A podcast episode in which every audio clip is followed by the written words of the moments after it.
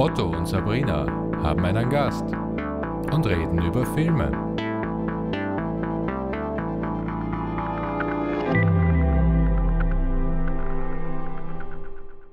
Wenn ihr glaubt, dass äh, ihr jetzt hier eingeschaltet habt, auf Play oder auf Download oder was auch immer ihr gedrückt habt, weil wir jetzt die zweite Folge haben zu So Good It's Bad, So Bad It's Good, um Gottes Willen, dann seid ihr falsch, weil heute ist es äh, So Good It's Good. Äh, wir haben drei hervorragende Filme über Geister in Asien. Oder asiatische Geister. Worauf haben wir uns geeinigt, Sabrina? Asiatisches Geisterkino. Das ist der Titel? Ich glaube nicht. Das Aber ihr Titel. seht es sowieso auf, äh, wo auch immer ihr gerade unseren Podcast gehört habt. Ich bin Otto Römisch von Otto und Sabrina, haben einen Gast und reden über Filme. Neben mir sitzt wie immer Sabrina Peer. Ich freue mich sehr, dass du hier bist. Ich auch. Und wir haben, ich, ich meine, ich sage das immer, wir haben tolle Gäste, aber heute haben wir wirklich einen tollen Gast. Manchmal stimmt es nicht. Nein, es stimmt nicht, es stimmt eh meistens. Aber heute haben wir wirklich einen ganz großartigen Gast, denn, äh, ja, was soll ich sagen, seitdem ich, äh, tut mir leid, dass ich das jetzt wieder auf mich beziehe, seitdem ich äh, maturiere, ich glaube, darauf geht es zurück, schon so lang, äh, gibt es für mich in erster Linie nur ein Kinomagazin und das ist das Ray-Magazin. Und es sitzt mir tatsächlich gegenüber derjenige, dem ich äh, meine monatliche Filmlektüre zu verdanken habe. Andreas Ungerböck vom Ray Magazin, also Chefredakteur. Hallo. Hallo, Herausgeber. Herausgeber. ja, das ist vollkommen recht. Wurscht. Ähm, darf ich, bevor wir jetzt zu unserem Thema, du bist der Erste, glaube ich, der Carte Blanche von uns bekommen hat und der quasi das Thema vorgegeben hat und die drei Filme, über die wir heute sprechen. Sehr schön. Okay, bevor wir über die drei Filme sprechen und überhaupt einmal sagen, welche drei Filme es sind, ähm, ganz kurz zum Ray-Magazin, weil ich habe ungefähr fünf Fragen. Ja, Das, also erstens einmal, wer sind die großen, also wenn ich mir, wenn ich zurückdenke an die frühen Nullerjahre und die Kinozeitschrift äh, Landschaft in Österreich, so kann ich mich nicht an viel erinnern, außer vielleicht das Skip. Äh, und dann seid ihr dahergekommen. Darf ich ganz ehrlich sagen, was war die Inspiration? Also gibt es ein europäisches oder ein weltweites Magazin, wo du gesagt hast, so möchte ich es eigentlich auch machen? äh, gute Frage. es, äh, es gab in Österreich zu der Zeit nichts außer dem Skip, glaube ich.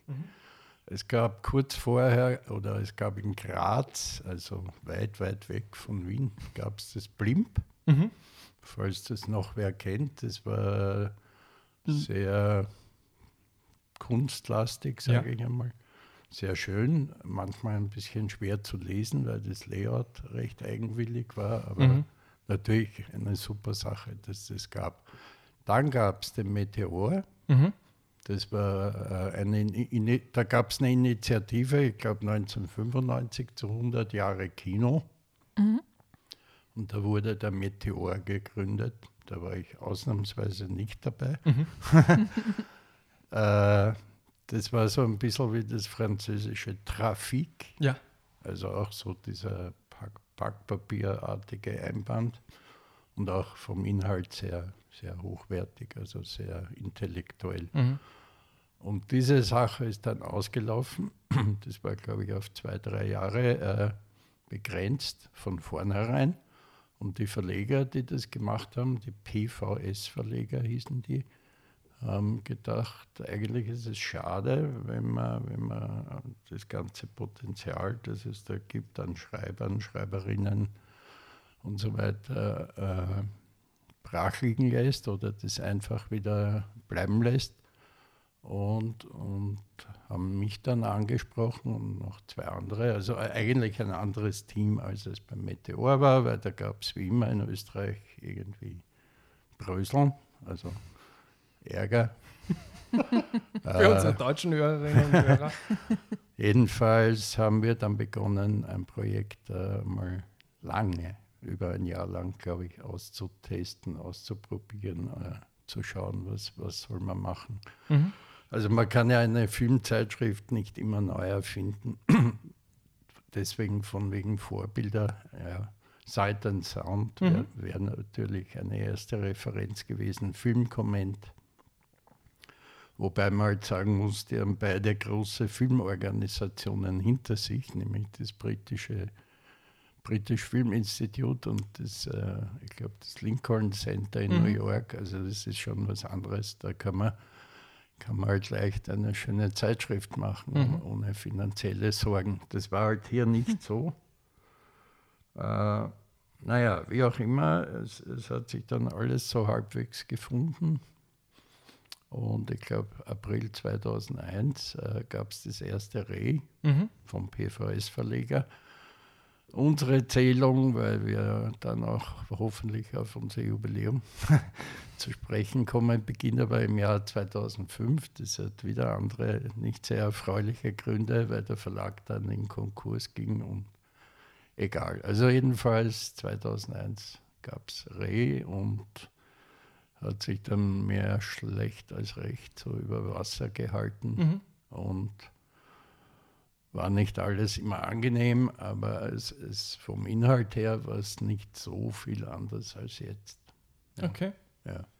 Wie gesagt, dann ist der Verlag baden gegangen und wir Redakteure und zwei Grafiker haben das dann aufgekauft quasi. Mhm. Aus der Konkursmasse muss man das, auch wenn einem der Verlag noch Geld schuldet, muss man es trotzdem Mhm. kaufen. Ja.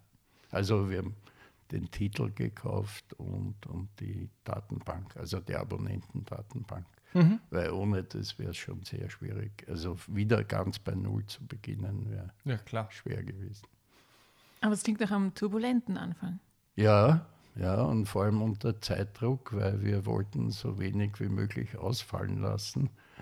Man darf aber natürlich aus rechtlichen Gründen, muss man halt warten, bis dieser Kauf abgeschlossen ist. Ähm, Mhm. aber letztlich ist nur ein Monat ausgefallen, unglaublich. Ja.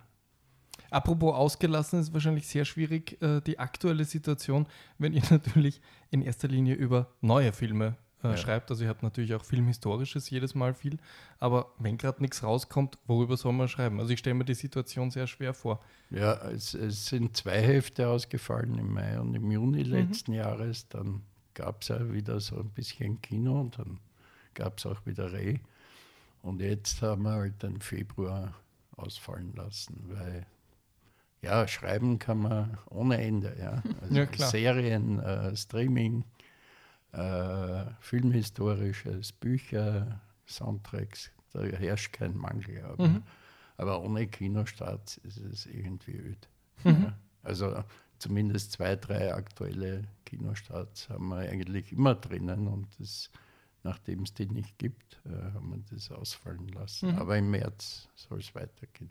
Genau, und das Ja. ist äh, einer der, also ich meine, wir wollten dich ja schon die ganze Zeit hier haben, aber einer der Hauptgründe, warum du gerade heute hier sitzt, sprich die Folge, die äh, bald online geht, ist die Folge, die hoffentlich kurz vor eurer 150. Ausgabe ähm, genau, ja. rauskommt. Also eigentlich wirklich ein schönes Jubiläum.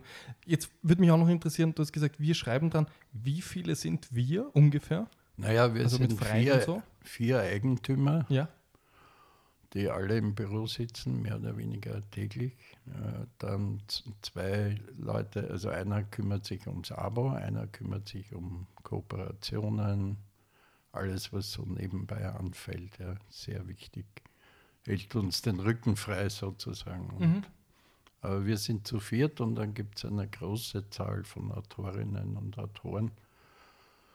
Vor allem aus Deutschland, muss ich Ja. sagen, mittlerweile, äh, weil ja dort die Landschaft auch äh, sich sehr gelichtet hat, was Zeitschriften betrifft und Mhm. überhaupt Filmberichterstattung. Viele Zeitungen haben ihre Filmberichterstattung zusammengelegt, Ja. also mit anderen Zeitungen. Und äh, ich habe den Eindruck, die sind recht froh, dass es das Reh gibt, wo Mhm. man vor allem längere Sachen auch unterbringen kann. Mhm. Mhm. Und jetzt äh, frage ich mal äh, im Namen von allen, die vielleicht anfangen äh, mit dem Studium und für Film brennen, was würdest du einem jungen oder einer jungen äh, Person raten, die sagt, ich brenne so für Film, ich möchte, dass das mein Beruf ist und zwar nicht hinter der Kamera, vor der Kamera, sondern wirklich mit dem Laptop in der Hand über Film schreibend. Naja, schwierig, Mhm. aber, aber, aber machbar. Äh, ich glaube, Leidenschaft ist das Wichtigste. Mhm. Und wenn man die hat, dann Ich meine, heute gibt es so viele Möglichkeiten, einmal im Internet zu beginnen oder, oder mit, mit Podcasts Mhm. oder mit, mit Blogs oder was auch immer. Ja. Also werden auch äh, tatsächlich nach Talenten gesucht oder sagst du, es kommen so viele Anfragen, wir brauchen nicht suchen? Es, es kommen, äh, es ist unterschiedlich. Manchmal kommen recht viele, dann kommt wieder länger nichts. Aber wenn ich ganz ehrlich bin, wenn ich mich so umschaue in der, in der Kollegen- und Kolleginnenschaft, Mhm. die meisten kenne ich doch schon recht lange. Ja. Also allzu viel ist nicht nachgekommen. Warum, Okay. wa- warum auch immer. Ja. Es, ist, es ist halt schwierig. Mhm. Ja. Vor allem die, die Printmedien, die reduzieren ja, wo es nur geht. Ihre, ihr, also Film ist ja ein, ein Nebenprodukt Mhm. mittlerweile oder wird halt durch PR ersetzt. Das ist einfach so. Ja. Ja, absolut. Äh, ich habe das, ich hab das auch schon beim Studium, und das ist ja doch jetzt schon 15 bis 20 Jahre her, mitbekommen, weil es ja nach wie vor so ist, dass Theater, Film und Medien ein Studium ist. Äh, Und ich weiß noch, dass ich mir gedacht habe, ich werde dort auf lauter Film Wahnsinnige wie mich treffen und wir werden uns unterhalten von Kurosawa über Howard Talks. Und die meisten waren tatsächlich dort, weil sie sich entweder sehr fürs Theater interessiert haben äh, oder weil sie sich für Big Brother und ähm, das Dschungelcamp, also eher von der Seite her das Medientheoretische interessiert haben, Ja. waren. äh, also ja, ich war auch damals erstaunt, ich weiß nicht, wie sich das geändert hat, äh, wie wenig Filminteresse da war. Also ernsthaftes Filminteresse. Natürlich geht nach wie vor jeder und jede gerne ins Kino, äh, aber so, dass man sich danach auch noch wirklich ernsthaft darüber unterhält, habe ich das Gefühl, wird weniger. Wir freuen uns umso mehr über jede einzelne, äh, über jedes einzelne Ohr, das uns hier zuhört. Und jetzt noch ganz kurz, weil wir haben zwar heimische Stars hier jedes Mal sitzen im Bereich Film und äh, Filmfeuilleton. Du hast wahrscheinlich in 150 Ausgaben doch mit dem ein oder anderen Kapazunder zu tun gehabt. Ja, also mein, meine Highlights äh, sind sicher Wonka Wai, den Mhm. kenne ich, kenn ich schon länger, kenne ihn auch. Also privat ist übertrieben, aber Mhm. ich kenne ihn ganz gut, sagen wir so. Ich war noch nie bei ihm zu Hause, aber, er, er, soweit man so einen berühmten Regisseur kennen kann, kenne Mhm. ich ihn. Und das, das rührt einfach daher, dass ich seit dem ersten Film, in, also ich glaube beim ersten oder beim zweiten Film ihn schon interviewt habe, Mhm. wo ihn noch niemand gekannt hat und auch wenig beachtet wurde. Und das hat er sich, glaube ich, gemerkt. Inzwischen war ich auch sehr oft in Hongkong und, und das Schönste war, dass er, er in Wien war, Mhm. vor, ich glaube, 2007 und echt mir geschrieben hat, er kommt nach Wien und ob wir uns nicht treffen wollen und so. Also Schön. das war ein Highlight. Dann äh, ein anderes Highlight war Christopher Waltz Mhm. zu, naja, zu Alita, aber immerhin. in Berlin ein Interview im, im Hotel Adlon. Das war sehr Der. Rodriguez-Film war das? Ja, genau. Habe ihm Mannerschnitten mitgebracht, was mich sehr gefreut hat. Das war ein schönes Gespräch. Dann, äh, dann war Detlef Buck einmal, da haben wir eine Repremiere gemacht von Knallhart. Mhm. Und der kannte das Heft nicht und, und hat das aufgeschlagen und es war sieben Seiten oder so knallhart drin. Ja. Und er war völlig begeistert. Und Mhm. seither sind wir eigentlich in gutem Kontakt immer wieder. Ja. Oder, oder Dominik Graf, der jetzt vor kurzem erst über 50 Jahre Tatort geschrieben hat und, und ja auch eine der beiden Jubiläumsfolgen inszeniert hat. Mhm. Ja, solche Sachen. Und, äh, aber meine großen Interviewzeiten sind schon länger. her. Ja. Also es wird auch eher Ich- outgesourced, nämlich. Ja, ich, das, ich bin auch ganz froh, muss ich sagen, weil es ist schon äh, es ist ein ziemlicher Fließbandbetrieb Mhm. geworden oder war es auch früher schon. Ja. Also wo man da durchgetrieben wird, dann hat man 20 Minuten mit acht Kollegen Mhm. oder Kolleginnen. Ja. Also kann man sich vorstellen, wie ergiebig sowas ist. Mhm.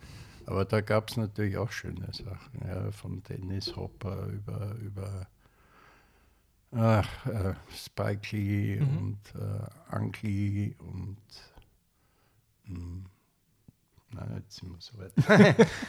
Bei uns wirklich viele. Äh, Na, immerhin zwei von den drei gewählten, äh, äh, genannten werden ja. Ja. auch in unserer zweiten Staffel vorkommen. Steve Martin fällt mir jetzt Ah. Ja. ein. Ja, das, Steve Martin ist ein lustiges Beispiel, weil das habe ich im Kuhhandel bekommen. Wie die, da sieht man eben, wie das abläuft hinter den Kulissen. Ja. Ja. Damals, das war das Festival in Deauville, das muss man kurz erklären. Deauville, Nobel-Badeort, ist nördlich von Paris mit Casinos und Rennbahn Mhm. und allem. was- Also wie die Côte d'Azur, nur Ja. halt im Norden. Wunderschönes Städtchen. Ja. Und da gab es ein Festival. Und das Festival war im September und hat eigentlich dazu gedient, äh, die großen amerikanischen Herbst- und Winterfilme der französischen Presse vorzustellen. Mhm. Das war die ursprüngliche Idee. Da konnte man auch jedes Interview kriegen. Das war nämlich der Zweck der Sache. Also im Unterschied zu sonst, wo Mhm. man eher knapp gehalten wurde. Dort gab es Interviews. Also es haben sich dann auch Deutsche und Österreicher eingeschlichen, obwohl es eigentlich für die Franzosen war. Und äh, na jedenfalls gab, war dort auch Goldie Hawn. Mhm. Und der hat irgendwie zu wenig Interviews gehabt. Das war dem, dem Pressebüro peinlich. Und darum haben sie gesagt, okay, wenn du Steve Martin interviewen willst, dann musst du aber Musst du Goldie hauen. Tatsächlich, so war es. Ja. War das zu einem Zeitpunkt, wo sie auch gemeinsam einen Film gemacht haben? Weil da fallen mir jetzt zwei ein, dieser Out of Towners, der müsste in den Nullerjahren gewesen sein. ja, es war, es war, wie hieß er, Haussitter? Ein Haussitter sogar. Ja, ich glaube, der war es.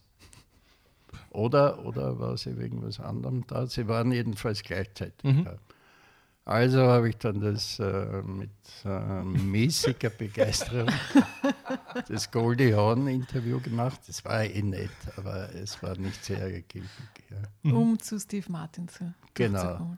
Das Lustigste am Goldie Hawn Interview war, also ich war da mit einem englischen Klatschreporter, das muss man auch noch dazu sagen. Und die beiden haben sich gekannt und Ja. haben sich blendend unterhalten und wie how's the dogs and how's Kurt und wie, wie geht's den Pferden und auf der Range und dann ist Joel Schumacher vorbeigekommen und, und Goldie Hawn hat ein sehr knappes Kleidchen an, also sehr kurz und auch sonst sehr wenig Stoff. Mhm. Und Joel Schumacher kam vorbei und hat gesagt, Goldie, where's the rest of your dress? das war das Beste an dem Goldie Hawn Interview. Und, und halt, dass ich Steve Martin dann. Aber es war ein tolles Festival. Man hat auch mit den Leuten unter einem Dach gewohnt. Also es gab ja nur zwei riesige Hotels, so Nobelhotels, und da haben alle gewohnt. Also Mhm. ich bin dann, man ist dann mit Abel Ferrara im Lift gefahren oder Mhm. mit, ich bin tatsächlich mit James Coburn an der Bar gesessen. Wow. Ja. Das ist schon toll.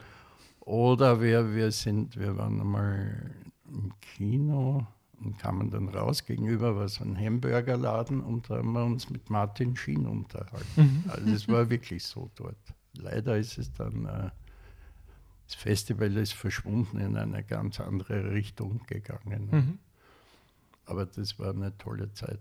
Aber stimmt, es gibt nach wie vor ein Filmfestival in Deauville, weil ich dort schon fast letztes Jahr hingegangen wäre, Ja. aber das ist ein äh, Dokumentar, äh, Ja, ja, also- Dokumentarfilmfestival, soweit Es ich hat weiß. sich mehrmals, mehrmals geändert. Ich glaube, es war dann Independent Mhm. und dann war es sogar asiatischer Film, glaube ich, und Mhm. jetzt ist wieder, wieder was anderes. Es hing sehr stark mit diesem Presseteam zusammen, das dort war, Mhm. Die wirklich sehr fit waren. Die haben das dann, glaube ich, diese, diese Vorschau ist dann ganz nach Paris gewandert. Ja. Und, aber da waren schon tolle Sachen. Also da fällt, fällt mir jetzt gerade ein, natürlich Robert Mitchum Mhm. und halt ein paar. Haben jedes Jahr auch so eine Hommage an das alte Hollywood gemacht, was auch zusätzlich noch toll war. Mhm. Also da waren die unglaublichsten Leute da, eben Mitchum, Lauren Bacall, Kim Novak, Mhm. Ben Gazzara. Ja, war echt schön. Ottos Augen glänzen. Ja, wirklich. Allem, Naja, das, das- war, das war wirklich so, man ist dort gesessen wie die Kinder und Mhm. hat, ich meine, die haben eh nur Anekdoten erzählt, aber Ja, und die aber immer gleichen. Aber Da kann man sich Schlimmeres vorstellen. Ja, aber ich denke mir das wirklich immer. Also gerade wir im Freundeskreis, wenn wir uns so fragen, ja, wen würdest du gern treffen, dann kommen die verschiedensten Namen und dann ist die zweite Frage immer, und was würdest du diese Person fragen? Und meistens sage ich dann, ich würde gar nichts fragen, ich würde einfach zuhören. Und wenn Ja. mir die Person von ihrem Frühstück erzählen wird, dann würde ich auch einfach zuhören. Gerade beim äh, James Coburn, glaube ich. Ja, ja. Also der, der, der war ja dann bei der Biennale kurz drauf, Ja, leider war ich da noch nicht bei der Biennale, weil ich glaube, das war noch 90er. 97. Genau, und 99 war meine erste Biennale. Ja, Ja, ich meine, ich habe auch schon ein paar tolle Leute dort erlebt. James Kane, äh, James Kane, sage ich, Michael Kane Michael und die äh, Fonda war dort gemeinsam mit was, nicht mit dem Laszlo Kovac, sondern mit einem anderen New Hollywood Kameramann, einem klassischen Haskell Wexler. ja, genau. Äh, also tolle Gäste. Ja, ja. An dieser Stelle auch danke nochmal an die Biennale. Du bist ja nicht nur der Herausgeber vom Ray, sondern du bist eine, äh, falls das hier noch nicht rausgekommen ist, ein, ein, eine Koryphäe. Äh, also das erste, was mir Oliver Stangl, noch ganz kurz, um den Kreis zu schließen, ein Kollege von dir, beziehungsweise ein Mitarbeiter, der auch schon hier gesessen ist, über dich gesagt hat, war erstens, der kennt den Wonka Wai. Und zweitens, den, den, den musst du zum asiatischen Thema holen. Da weiß Ja. er alles. ja. Und deswegen haben wir dir quasi carte blanche gegeben. Wir haben gesagt, asiatisches Horrorkino und du hast gesagt, wie wäre es, wenn wir es ein bisschen spezieller machen? Ja. Geisterfilme aus Asien. Und hast selber auch die drei genannt. Ja. Ja, super. Also wir haben eigentlich nichts mehr zu tun. Äh, Ja, wir holen dich nicht nur zu einem Film, sondern dann gleich zu drei. ja. Das quasi. Also das mit dem asiatischen Kino, um das kurz zu erklären, es, es gab ja früher nicht so viele Festivals Mhm. wie jetzt und es gab schon gar keine asiatischen Filme oder ganz wenige. Also kann man an einer Hand abzählen. Kurosawa. Die es hierher geschafft haben. ja, ja, genau, das regulär ins Kino geschafft haben. Äh, Akira Kurosawa vielleicht und bei Zhang Yimou hat es dann so ein bisschen begonnen, wie Mhm. der seine großen Erfolge hatte. Und dann gab es plötzlich eine Veranstaltung in Wien im Stadtkino, die hieß Cine Asia. Mhm. Ich, das war 1988. Und ich bin dorthin, weil ich halt immer ins Stadtkino gegangen bin und so. Also ohne, ohne Wissen, ohne große Erwartung, ohne irgendwas. Da waren, glaube ich, vor allem japanische und chinesische und Hongkong-Filme natürlich. Mhm. Damals noch am Schwarzenbergplatz. Genau. Ja. Und dann habe ich dort einen Film gesehen, der hieß Peking Opera Blues. Mhm. Und ich habe gedacht, ich sehe, ich traue meinen Augen nicht und meinen Ohren und allem, und Mhm. also allen meinen Sinnen eigentlich. Ja. Und kannte nichts, also ich kannte den Regisseur nicht, Tsui Hark oder Chui Hark, je nachdem. Äh, ich kannte auch die anderen Filme nicht, die Regisseure nicht. Also ich war, da habe ich gerade angefangen als Filmjournalist, muss man auch sagen, beim Filmlogbuch, selig. Und, aber das hat mich wirklich gepackt und, und habe dann halt viel recherchiert und gelesen, Mhm. ohne, ohne Internet wohlgemerkt. Also es gab wenig. Ja, und, und der Veranstalter, den ich dann, den ich sowieso kannte über die Biennale, der Ludwig Blaha hieß der, mm, der hat mir dann einen Kontakt gegeben in Hongkong, der Roger Garcia, den es heute noch gibt. Und den habe ich angeschrieben und habe gesagt, ich, ich komme sowieso nach Hongkong. Ja. Äh, das war meine, meine Studienabschlussreise, Australien, Neuseeland, Hongkong. Und, äh, also eben, ja, ich bin wirklich nach Hongkong geflogen, um, um da vor, vor Ort zu sein quasi. Und, und den habe ich dann tatsächlich dort getroffen. Das war ja alles noch mit Fax und Mhm. ja. Aber es hat alles geklappt und der hat mir einen unfassbaren Crashkurs an zwei Abenden, wen man kennen muss. Ja. Und wen man, es war auch Festival, also Mhm. es war gerade das Hongkong Festival, was sehr günstig war, weil die Leute alle vor Ort und da Mhm. waren und äh, hat mir unglaublich viele Leute, also mir hat echt der Kopf geschwirrt, Mhm. unglaublich viele Leute vorgestellt und äh, und äh, den Zoe Haag habe ich tatsächlich interviewt, ja, Mhm. ohne, ehrlich gesagt, ohne viel zu wissen. Und, also ich habe Peking Opera Blues gesehen und glaube ich Shanghai Blues, den, der war irgendwie aus, auf, auf, vielleicht auf Video draußen oder so. Und so habe ich das Interview gemacht, war glaube ich der erste Europäer dort. Mhm. Und also bei ihm, ja. Mhm. Und er ist ja dann natürlich ein großer Star geworden. Also die Franzosen haben ihn ja vereinnahmt. Ich glaube, in der Cinemathek in Paris war relativ schnell eine, eine Retro von ihm. Aber es war toll. Und, und, und eben im gleichen Jahr, oder nein, im Jahr nachher, li- lief der erste Wonka Wai-Film in Cannes, As Tears Go By. Mhm. Und da kann ich mich auch, also Pressevorführung, die ist ja immer vor der offiziellen Premiere. Und ich kann mich erinnern, ich weiß nicht, ob ihr den Film kennt, der ist ja, Den ersten Wonka Wai kennt Ja, nicht. das Du ist- schon, oder? Ja. ist ja eine Orgie an Mhm. Gewalt und, und gleichzeitig so unglaublich sentimental. Es ist so eine herzzerreißende Liebesgeschichte Mhm. und dann auch noch eine Freundschaftsgeschichte zwischen einem älteren Gangster und einem jüngeren. Und der Ältere will nicht, dass der Jüngere so wird wie er und so und versucht es, versucht ihn da mit aller mit allen Mitteln fernzuhalten vom Verbrechen, was Mhm. natürlich nicht gelingt und so. Also es ist ungla eine unglaubliche Mischung, ja, also aus knüppelhart und, und total sentimental. Und da erinnere ich mich, dass die Leute sich zerkugelt haben in dem Kino. Ja. Und ich habe mir gedacht, bitte, was ist los? Geht's noch? Ja. Ich wollte wirklich, ich wollte das Kino anzünden. Ja. Diese, die, die aufgeklärten Intellektuellen, ja. und schauen. Das habe ich übrigens öfter, erlebt man ja ganz oft, auch früher bei Melville habe ich das Mhm. erlebt. Ja. Wenn der Belmondo dann stirbt und sein Hut so melancholisch in der Gosse davonrollt, dass die Leute lachen. Ja. Na egal, jedenfalls so habe ich dann den Monkawai kennengelernt und dann, ja, wie es halt so ist, immer mehr, immer mehr Mhm. versucht, alles zu sehen, was man irgendwie sehen kann, was nicht so einfach war. Also in Berlin gab es relativ viel, bei der Berlinale. Da gab es noch die berühmten Mitternachtsvorstellungen Mhm. im, im Delphi-Kino. Also da war immer Hongkong oder, zu, zu, oder Japan, aber meistens Hongkong. Ja. Und Mhm. eine irre Stimmung und Party und Gedränge und, und genau. Da war dann der zweite Film von ihm, Days of Being Wild. Mhm. Und so hat sich, ja, und wie gesagt, ich habe halt alles geschaut, was mir irgendwie, was irgendwie greifbar war. Mhm. Ja, So für eine- kam das mit dem Asienkino. Ja. Habe dann 1990 schon im, im äh, tja, Movie oder im Schikaneder, Mhm. eins von beiden, weiß ich nicht mehr, so eine kleine Reihe veranstaltet mit meinen frischen Kontakten sozusagen. Gemischt, also Kunst, wirklich Mhm. echtes Essay-Kino, was, was, was, was es ja auch gibt in Hongkong. Das kennt man halt wenig Ja. aber auch so ein paar Kracher und dann glaube ich der Martin Schöndeling, das, falls ihr den kennt, so eine Szenefigur aus Wien, der vor mir schon Mhm. Hongkong, also aber mehr die Eastern-Ecke. Ja. Der hat dann noch ein paar Kopien da aufgetrieben, die haben auch gespielt.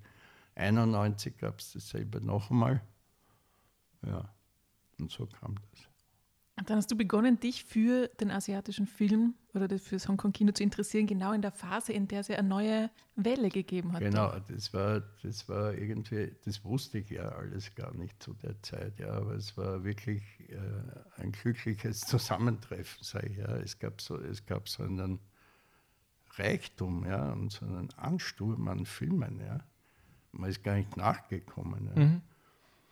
Äh, dann eben ab, ab, ab 91, glaube ich, war, war ich fast jedes Jahr dann beim Festival in Hongkong, habe das Neueste wieder gesehen, ja, Leute kennengelernt und wie, das, so geht es halt dahin, dann lernt Mhm. man wieder andere Leute kennen und kriegt wieder andere Tipps und so weiter und so weiter. Hilft wahrscheinlich auch, wenn man die Sprache einigermaßen versteht. Naja, damals spricht. noch nicht, Okay. aber die Leute in Hongkong können ja ziemlich gut, Mhm. also die meisten, sagen wir so, gut Englisch, Mhm. also war dann schon einfacher. Und 95, da war ich dann schon bei der Biennale, ja, hat mich dann der Herr Direktor Horvath beauftragt, zu einer Hongkong-Schau fürs Filmcasino, also fürs Sommerkino zu machen. Ja. Mhm. Und Das war gigantisch. Da waren dann 28 mehr, also die Highlights quasi aus den letzten fünf, sechs, sieben Jahren. Geld hat keine Rolle, also schon Steuergeld, aber ich meine, es war was anderes, als was ich zuvor in Privatinitiative mit dem Kinobetreiber, sondern hm, das kostet, hm, das macht man. Mhm. Und da Im kam dann, Filmcasino war das. Genau, Mhm. sie ist Hongkong in Motion. Da Ja. kam dann auch eine Dame von der Filmfirma, von der wir die meisten Filme bekommen haben, Media Asia, die haben gerade alles aufgekauft.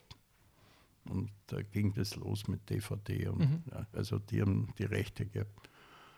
Und die kam nach Wien. Ich glaube, sie war eher skeptisch, was Ja. das alles soll und so. Und sie kam und wir, ich kann mich erinnern, ich bin mit ihr so ein bisschen herumgegangen und waren in der U-Bahn-Station Pilgramgasse.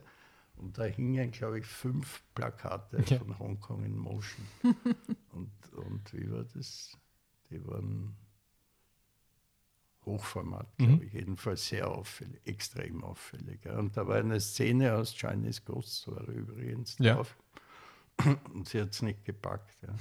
sie war völlig begeistert. Dann sind wir zur Premiere. Also das war, glaube ich, Fong Sayuk ist der Film, auch so ein Martial Arts. Mhm. Schlag, wirklich ein Knüller. Das Kino war gerammelt voll. Ja. Mhm. Und die nächsten zehn Tage fast immer ausverkauft. Wir haben zwei Zusatzvorstellungen eingeschoben. Wir Ja. haben Leute weggeschickt. Es gab Schreiduelle, aber ich habe doch und ich muss doch. Und den wollte ich schon immer. Und Ja. dann haben wir noch Wiederholungen, die wir eigentlich gar nicht hätten machen dürfen, um Mitternacht und so. Toll, das war echt toll. Dann im Jahr drauf äh, Taiwan. Mhm. Dann 99 habe ich Korea gemacht, Ja. im Top-Kino und im Flottenkino. Und Takeshi Kitano Mhm. im Filmcasino. Ja, und so ist es. Aber war aus, das, aus, es ist völlig ausgeufert. war das jedes Mal äh, quasi, quasi eine Werkschau der letzten Jahre oder nur dieses Jahres oder? Nein, immer so die letzten Jahre. Okay. Tai- Taiwan zum Beispiel war völlig unbekannt. Ja. Völlig, also außer Ho Xiaoxian und, und vielleicht Edward Yang. Mhm.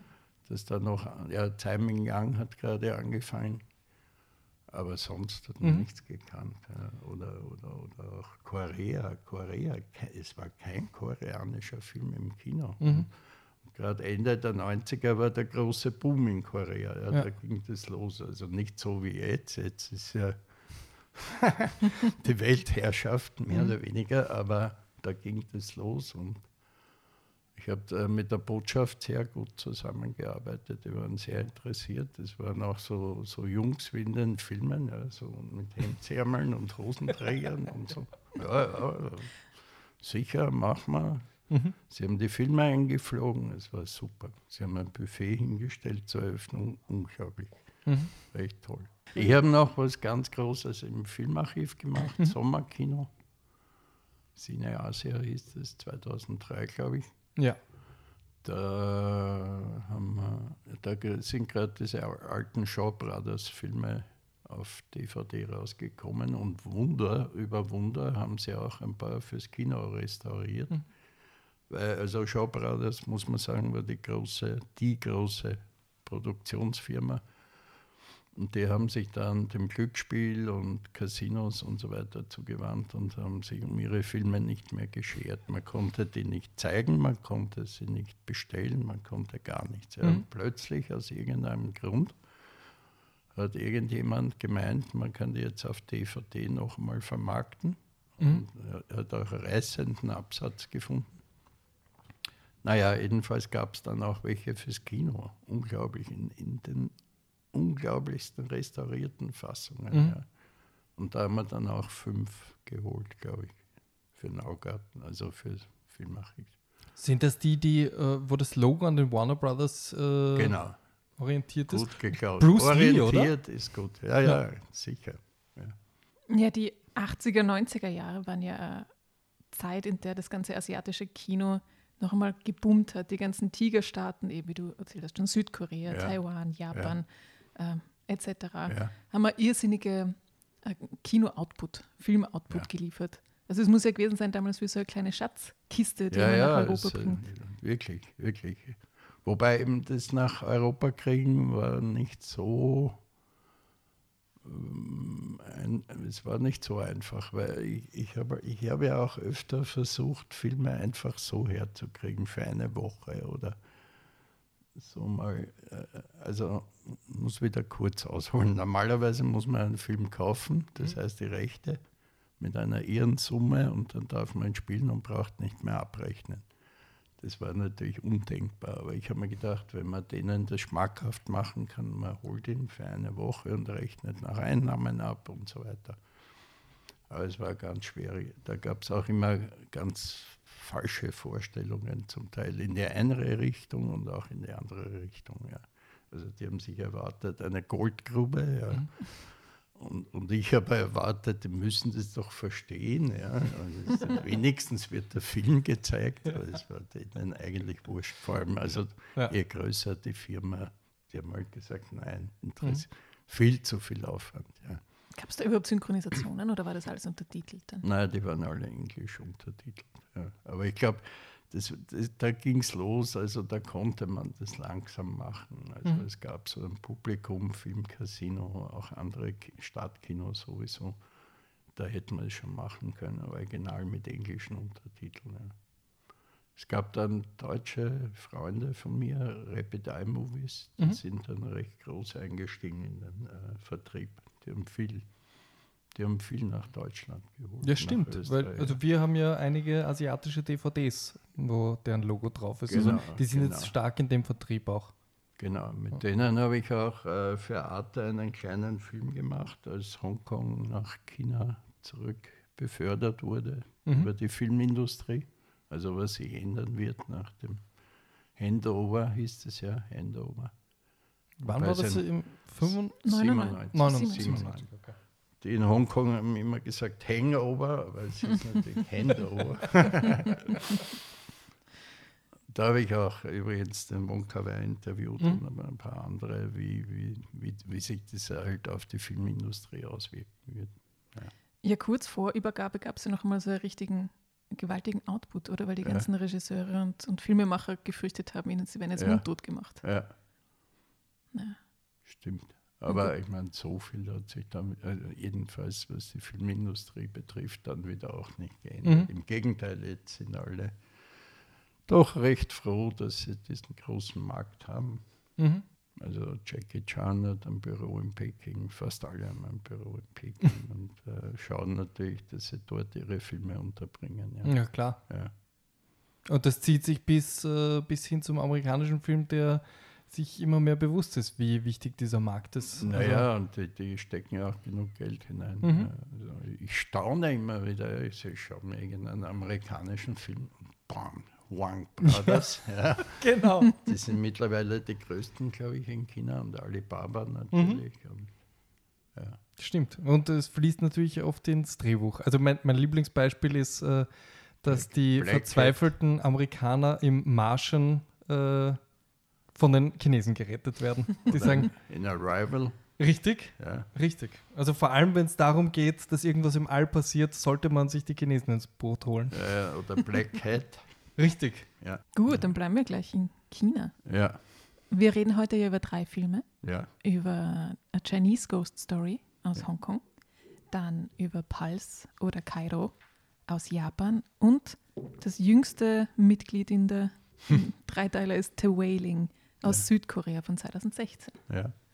Und du hast vorher erzählt, A Chinese Ghost Story war damals bei deiner ersten großen Asia-Schau bei der Biennale ganz groß am Plakat. Also habt ihr das Ja. damals ja gezeigt. Der ist gezeigt worden. Ja. Aber ich glaube, nein, der war, schon, der war vorher schon regulär im Kino. Ja.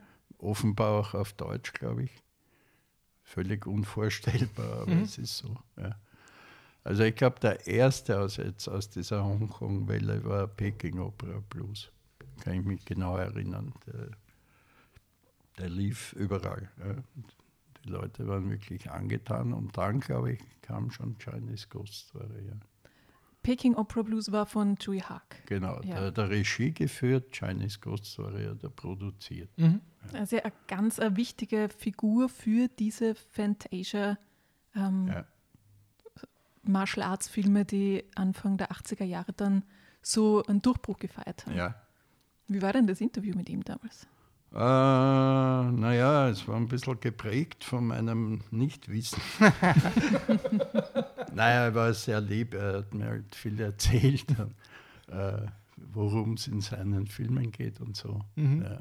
Nein, wir haben, äh, das ist ein interessanter Mann, er hat in Amerika studiert und, äh, und hat dann in Hongkong ziemlich lang beim Fernsehen gearbeitet, wie so viele von den berühmten Regisseuren und äh, hat, ja, also aktuell, den aktuelleren Teil, das habe ich schon, da war ich schon ein bisschen sattelfester. Mhm. Ja, ich schon, und äh, ich habe mich halt auch umgehört und das war schon ganz gut, ja, aber es war schön. Er ist ja berühmt und berüchtigt dafür, dass er, auch wenn er Produzent ist, meistens als Regisseur arbeitet. Genau, Dass er seine Regisseure nicht in Ruhe lässt genau. und manche er- Szenen selbst dann Regie führt. Dafür ist er berühmt. Dann ist er halt für sein aberwitziges Tempo. Also der Output, wenn man das irgendwo nachschaut, ist ja gigantisch. Also pff, ich weiß nicht, wie viel, man verliert einfach den Faden. Also Ja, von Filmproduktion und von Schnitten nämlich auch. Produktion und Regie und was er halt sonst alles macht. Und, und er, ist, er ist einfach so eine zentrale Figur. Ja. Also, und, und natürlich kennt er jeden oder jeder kennt ihn. Und ich, ich weiß noch, ich war mal bei Dreharbeiten von ihm und habe dort Fotos gemacht. Und das war Once Upon a Time in China. Und habe die Fotos in Hongkong entwickeln lassen. Mhm. Und die Leute in dem Labor. Oh, it's Mr. Tsui. It's Mr. Tsui. What were you doing? Und ich gesagt, ja, ich war bei den Dreharbeiten. So. War übrigens stinkfahrt, die Dreharbeiten. Weil sie, Ist das der Western? Also der. na, das ist, das ist, das ist eine ganz, ja, es, es schaut aus wie ein Western, Ja. aber es ist eine ganz berühmte chinesische Geschichte von diesem Wong Fei Hung, Mhm. diesem Helden, der Südchina gegen den Norden vertreten hat. Mhm. Ja. So ist ein Robin Hood, so eine Art, ja, Verstehe. auch x-mal verfilmt worden. Aber das war der eine und da war immer Jet Li und ich bin erst nachher drauf gekommen. Der, der da am Balken steht und sie haben die Szene, glaube ich, wirklich 15 Mal gedreht. Das war Jet Li oder, oder sein Double, das weiß ich jetzt nicht mehr so genau. Weil sie haben endlos, sie haben, das wird ja alles mit Schnüren oder damals jedenfalls noch mit Draht, dass die da so herumfliegen und so. Und ich kann mich erinnern, dass sie immer den Draht neu eingesprüht haben, schwarz, damit man ihn nicht sieht. Ja. naja, aber Zoe Haag, ja, zentrale Figur, wichtige Figur. Der Regisseur Chung Xiaotung, Ching Xiaotung, auch, äh, der, ist, der war zuerst Martial Arts Director, also Mhm. das ist der wichtigste eigentlich im Kung-Fu-Film natürlich nach dem Regisseur. Der choreografiert die Kampfszenen und schaut, was geht, was kann man machen, vor allem was kann man neu machen, wie kann man die anderen noch übertrumpfen und so weiter. Mhm. Dann hat er auch selber Filme gemacht, unter einem, unter anderem Terracotta Warrior hieß der, wo der Zhang Yimou als Schauspieler drinnen Ja. war. Und dann eben Chinese Ghost Story. Da gibt es noch ein paar andere, die ganz nett sind, aber das war sozusagen der Durchbruch. Ja. Mhm. Und was da, also warum der Film, abgesehen davon, dass er wirklich super ist, aber warum der auch so bedeutend ist, weil er im Westen stark wahrgenommen wurde. Also ich kann mich erinnern, dass sie im Variety geschrieben haben, Chewie Haag out Spielbergs Spielberg. das habe ich mir gemerkt, ja, weil das, genau das ist es. Und, und Chewie Haag war auch der Erste, der ein Special Effects Studio hatte. Das muss man sich vorstellen, in Hongkong. Und das haben sie auch unglaublich ausgenützt in dem Film. Ja. Also mir ist das äh, fast schon ein bisschen zu viel, aber sie haben halt, sie haben sich so gefreut an ihren Special Effects. Ja. Und, und, und das war neu, also das gab es damals noch Mhm. nicht. Nicht so wie jetzt. Jetzt jeder, jeder zweite Hongkong-Film ist eine Special Effects Orgie ohne, ohne Gleichen, aber damals war es wirklich neu. Und es war eine fantastische Liebesgeschichte, also wunderschön, wirklich, auch sehr erotisch, Mhm. eigentlich ungewöhnlich, also für uns auch so ziemlich, also kein expliziter Sex natürlich, aber sehr erotisch. Und es war lustig, wirklich lustig und gruselig. Mhm. Also es war wirklich so eine Wundertüte. Ja, Ja. So. Also ich glaube, ähm, Entschuldige, du wolltest was sagen. Äh, Die Geschichte ist ja nicht ein originärer Stoff, sondern ist eine. Literaturverfilmung Genau. von einem Buch aus dem 18. Jahrhundert.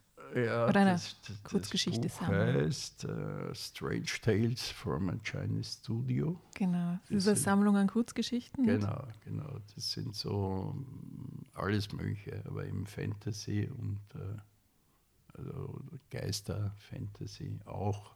Aber es sind auch andere Geschichten immer wieder verwendet worden, immer wieder in, in neuen. Varianten. Mhm.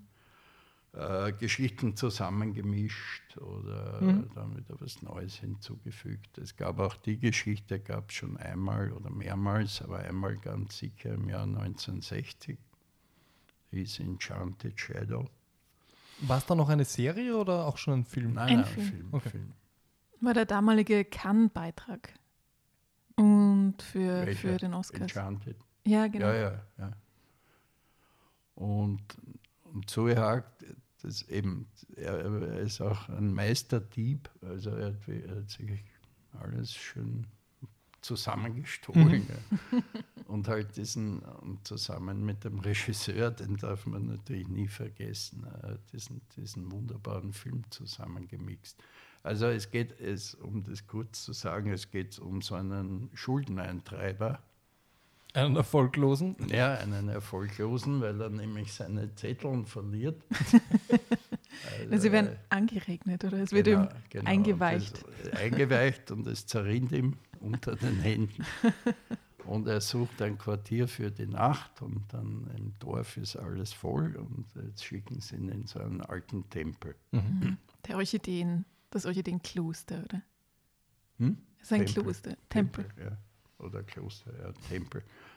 Naja, und dann geht's los. Dann kommen die Geister und dann kommt die schöne Frau Ja.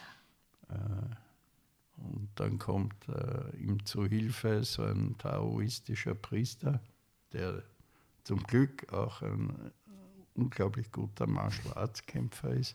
Das ist quasi ein Ghostbuster, oder? Ja, ja, genau, wollte ich gerade sagen. Ghostbuster ist auch ein bisschen dabei. Es ist, darum sei ich ja gut zusammengemixt Ja. und neu verrührt. Mhm. Aber ich glaube so, also damals so in der, also das hat man noch nie gesehen, ja. Es, es war wirklich augenöffnend. Ja. Und halt diese schöne Liebesgeschichte mit, er, er weiß ja längere Zeit nicht, dass die Frau ein Geist ist. Und dass es nichts werden wird mit den beiden, weil sie ja irgendwann ihre Seele Ruhe finden muss Mhm. und so. Und weil sie ja eigentlich dazu da ist, um ihn einzufangen für das Baummonster. Das Baummonster, das sie auch heiraten oder ehelichen möchte, glaube ich. Er Möchte sie muss- verheiraten mit wem anderen? Ja, mit dem genau. Fürst der Finsternis. Genau, genau. Natürlich mit dem Fürst der Finsternis. Und das Baummonster ist wirklich extrem grauslich mit einer ganz langen, klebrigen, schlapprigen Zunge. Und, und, und kann, ist so riesengroß und hat so mehrere Köpfe Mhm. drinnen in so einem schwarzen Umhang. Also es ist echt phänomenal. Ja. Also auch vom, vom, von der Ausstattung her. Und vom, Mhm. Ja. Also damals haben sich ja auch sehr viele ähm, erinnert gefühlt, vor allem mit diesen sexualisierten Symbolen, äh, von denen da, also die die, die äh, Dämonen so ausstrahlen, äh, an, an, an Sam Raimis ähm, The Evil Dead, vor allem auch, wenn es um die Zunge geht und Klar. und, und auch natürlich sehr erinnert an, an die Stop-Motion-Tricks eines Ray Harryhausen. Also wenn du sagst, der hat sich geklaut, dann würde ich sagen, hat er sich bei sehr vielen guten Leuten geklaut. Absolut, Ja. absolut.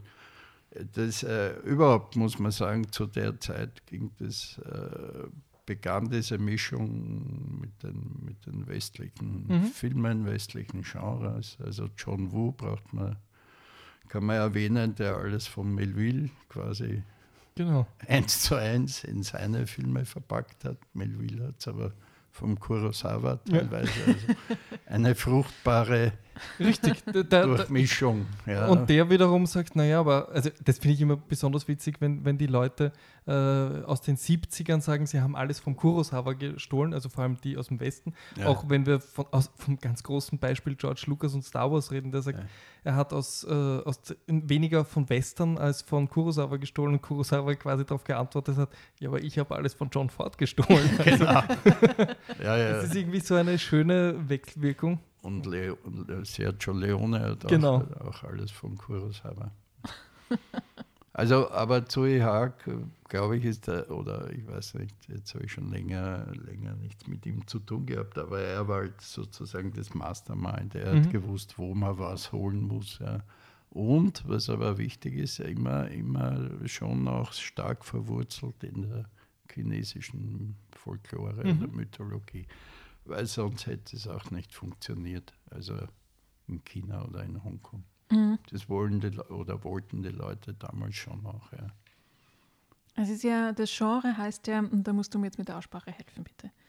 Wuxia schreibt das. Wuxia. Wuxia-Trilogie. Ja, ja. Und wenn man da dann sich weiterklickt bei Wikipedia und schaut, was das heißt, heißt es im Wushu bewanderte ritterliche Helden. Und Wushu ist Genau. eine Sammlung von Kampfkünsten, Genau. Die Ja. offiziellen Kampfkünste Chinas. Ja, also das, was hier äh, unter Kung Fu, s- das wir halt als Kung Fu bezeichnen, das heißt eigentlich Wushu, ja, weil es ist alles Mögliche. Ja. Es ist nicht nur das reine Kung Fu, sondern alles Mögliche. Ja. Und es gibt ja x verschiedene Stile aus von Nord bis Süd und Mhm. Kranich und äh, Tiger und Heuschrecke und was weiß ich. Und ja. Diese Kampfkünste sind ja etwas originär Chinesisches, Ja. das es natürlich schon seit Jahrhunderten, Jahrtausenden, Ja. solange es die Zivilisation wahrscheinlich gibt, schon existiert, aber die erst in der, sagen wir, im 18., 19. Jahrhundert ein Revival erfahren haben, als die, das chinesische Kaisertum ähm, durch den Andrang von dem äh, ähm, industrialisierten Westen dann so unterdrückt worden ist. Also die, Ja. die Opiumkriege und der Boxeraufstand und Ja. all diese, diese, äh, vor allem England halt, die China zu einer Quasi-Kolonie, einen Quasi-Koloniestatus unter, zu, unterdrückt haben. Und die Kampfkünste, die dann so ein Revival erfahren haben, waren eine Art der Emanzipation von diesen äußerlichen Druckmitteln. Das heißt, diese ganzen Martial Arts Filme, die wir heute so mit China in Verbindung bringen, sind eigentlich so eine, ah, ja, ein Film über die, die Unabhängigkeit, über die Emanzipation, die Selbstständigkeit, die, der Aufstand gegen die Unterdrückung. Ganz richtig. Es kommt ja auch äh, öfter vor, das habe ich erst unlängst wieder gesehen, wo sie dann sogar wirklich gegen westliche Giganten halt kämpfen. Ja. Das war das Fearless mit, dem- mit dem Jet Li. Ja. Also es ist, äh, auch historisch irgendwie, aber schon sehr frei, ja, wo er dann gegen, einen, gegen so einen riesigen Amerikaner kämpft und die, die, der, die, diese westlichen Leute sich halt lustig machen über die schwachen Chinesen und so Mhm. und bla. Und wie du richtig sagst, da, da ist sozusagen auch der Nationalstolz wieder erwacht. Ja. Oder Bruce Lee, der gegen die Japaner gekämpft hat. Ja. Ein heikles Thema. Aber es ähm, gibt dem Ganzen eine Facette, die, ich glaube, auf den ersten Blick nicht so sichtbar ist. Eben diese, weshalb das so einen gewaltigen Stellenwert hat. Ja. Und darum kommen halt diese Helden wie eben dieser Wong Fei Hung, von dem ich zuvor, die kommen immer wieder, alle paar Jahre. Und wenn man glaubt, das ist schon alles erzählt, dann. Und sie finden auch immer wieder neue. Also die, die es tatsächlich gab, ja. So der zweite Film, weil du vorher schon gesagt hast, er kämpft dann gegen die Japaner. ja. Dann gehen wir doch einmal, reisen wir übers Meer nach Japan. Der nächste Film, den du uns vorgeschlagen hast, war nämlich Pulse oder Kairo von Ja. 2001. Und es ist natürlich wieder, wir reisen da in der Zeit jetzt einen gewaltigen Sprung nach vorne. Nicht nur was die Produktions, das Produktionsjahr betrifft, sondern auch die Epoche, in der der Film spielt. ja. Weil A Chinese Ghost Story war natürlich im alten China und Pulse, da geht es jetzt um die Technologie, Genau. die 2001 aktuell war, Ja. nämlich das Internet. Also Pulse ist halt so, es ist interessant. Wir haben gerade gesagt, Hongkong-Kino, das, das ist so in den 80er Jahren wieder riesengroß geworden. In Japan hat es so ein bisschen länger gedauert. Oder äh, man muss sagen, das, diese Filmindustrien waren nie tot, ja, aber halt, es ist ein bisschen abgeflaut. So in Hongkong nach dem Kung Fu, nach dem ganzen Kung Fu-Wahn und nach der Welle. Und in Japan so, weil die großen Meister halt dann alt geworden sind oder gestorben sind. Aber in den 90er, äh, vor allem späten 90er, gab es wieder eine, eine ganz starke Phase, die ja, glaube ich, bis heute anhält. Mhm. Anime ist sowieso, wobei das nicht mein Spezialgebiet ist, aber, aber eben diese Geisterfilme, ja. Mhm. Sehr auffällig. Also ab, ab 97 bis, ja eh bis heute, aber damals ganz besonders stark. Hat das mit Ring begonnen? Oder? Ja, wobei Cure von Kiyoshi Kurosawa war ein Jahr früher. Ja. Aber Ring natürlich der große Auslöser. Ja. Mhm. Also unfassbarer Boom, der, der sich da bis, bis, bis Hollywood Mhm. äh, der da entstanden ist. Ja. Und, und äh, Pulse, Kiyoshi Kurosawa, muss man sagen, hat ja mehrere solcher Horrorfilme gemacht, aber keiner muss so dezidiert um, um Geisterhalt ging. Ja. Und es fängt ja damit an, dass einer da in seinen Computer schaut und da steht, do you wanna see a ghost? Ja, also da ist schon klar, okay, ein Geisterfilm. ja. Keine große Frage. Ja. Und genau, und äh, 2001 war ich bei der Biennale und hat mich Hans Huch gefragt, äh, was könnte man machen und so, äh, Spezial und Asien und gibt es nichts und so. Und da habe ich gesagt, ja, japanische Geisterfilme. Also zusammen mit meiner Kollegin, das muss ich dazu sagen, weil wir die alle gesehen haben, gerade vorher. Die, wirklich, das sind so zwei, drei Jahre eigentlich, 98 bis 2000 oder 97 bis 2001. Es waren doch acht, neun oder zehn Filme. Dann haben wir die halt aufgelistet und vorgeschlagen und der Hans hat gesagt, hey, schaut eh keiner an. und das war natürlich die, die als erstes ausverkauft war. und zwar restlos. Ja. Also die, die, haben, die haben schon was bewirkt. Mhm. Ja. Mhm. Ich habe ja immer das Gefühl, dass bei äh, vor allem die Mischung asiatisch und Horrorfilme, dass da die Fans ein bisschen vergleichbar sind mit den äh, Heavy Metal Fans. Äh, es sind zwar wenig, es ist eine Nischengruppe, auch wenn es natürlich viele Milliarden Leute sind, aber ihr, ihr wisst, was ich meine. Sie sind sehr mobilisierbar. Aber es sind die mobilisierbaren und es sind die, die sich in der Nacht anstellen und es sind die, die alles haben müssen. Also ich meine, ich glaube, weil ich jetzt Heavy Metal sage, Schlager und Heavy Metal sind die einzigen, wo nach wie vor sehr viele CDs und Alben verkauft werden, Ja. weil diese Leute nach wie vor das Haptische haben wollen. Und ähnlich ist es mit ähm, asiatischen und vor allem asiatischen Horrorfilmen. Das sind halt Fans, die dafür brennen und auch in der Nacht sich äh, an, äh, anstellen, um Karten zu bekommen. Ja, Abs absolut, ja. Sicher Also auch, ich-. Ich war nur dann bei einer Vorführung und da war, wie man sich das als wünscht als Veranstalter, Mhm. es war echt Highlife da drinnen in dem Kino. Ja. Es war Mhm. Stimmung und Schreien und Angstschreie oder Ja. Lustschreie, was auch immer. Ja. Genau wie es sein soll. Ja. Es ist wahrscheinlich auch deshalb so, weil man das nicht sehr, weil man nicht sehr leicht rankommt an diese Filme sonst. Genau. Das sind richtige Delikatessen und wenn man Also im Kino damals gar nicht. nicht Mhm. Ich glaube, nichts davon war, war jemals, also Ring weiß ich jetzt nicht, Mhm. aber ich glaube nicht, dass der bei uns im Kino war. Naja, dann in der amerikanischen Fassung. Ja. Vor allem, es gibt ja einen, der das Potenzial sofort erkannt hat, nämlich der große, äh, der, der, der, das Geldrichter äh, bei solchen Filmen war Harvey Weinstein, der den Film in Cannes gesehen hat Ja. Und ihn gleich einmal gekauft hat, um ihn nicht zu zeigen. Äh, das ist so klassisches Weinstein. Ja. Äh, ich kaufe ihn, ich zeige ihn nicht, ich mache ihn neu. Und Ja. ich glaube, er hat den äh, mit der Kirsten Bell dann sehr amerikanisiert. Das ist fast nicht mehr wieder zu Ist erkennen. Naomi Watts. Nein, das war Ring. Ich rede jetzt Ach so. tatsächlich vom Puls, Ach so. äh, vom, vom Kairo. Achso, das weiß ich Ja, wieder der, gar nicht. den hat er ja. quasi gekauft, um ihn nicht zu zeigen, Ah, damit okay. für das amerikanische Publikum, äh, also quasi neuer Stoff.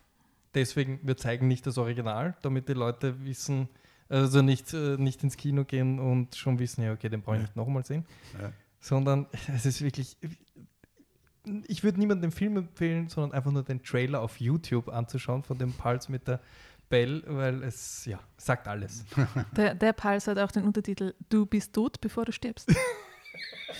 Ja, aber der, der japanische hat auch einen blöden Untertitel. Äh, irgendwie aus, nicht aus dem Reich der Toten, das ist Vertigo, aber sowas ähnliches. Ja. So wie ein E-Mail aus dem Reich der Toten. Sorry. ja, so ungefähr. Das ist immer spannend. Es gibt, äh, es gibt so Untertitel oder äh, Taglines auf, ähm, auf Plakaten, wo ich mir denke, das hat wirklich ein Genie geschrieben. Ja. Und dann gibt es wieder welche, wo ich mir denke, der Regisseur hat seinen Neffen auch noch unterbringen Ja. wollen. Äh, kannst du irgendwas? Ja, ich kann eine Tagline schreiben. Und welche ist die beste? Hui. Jetzt stehst du auf der Leitung, gell? Nein, was heißt auf der Leitung? Unser Filmquiz.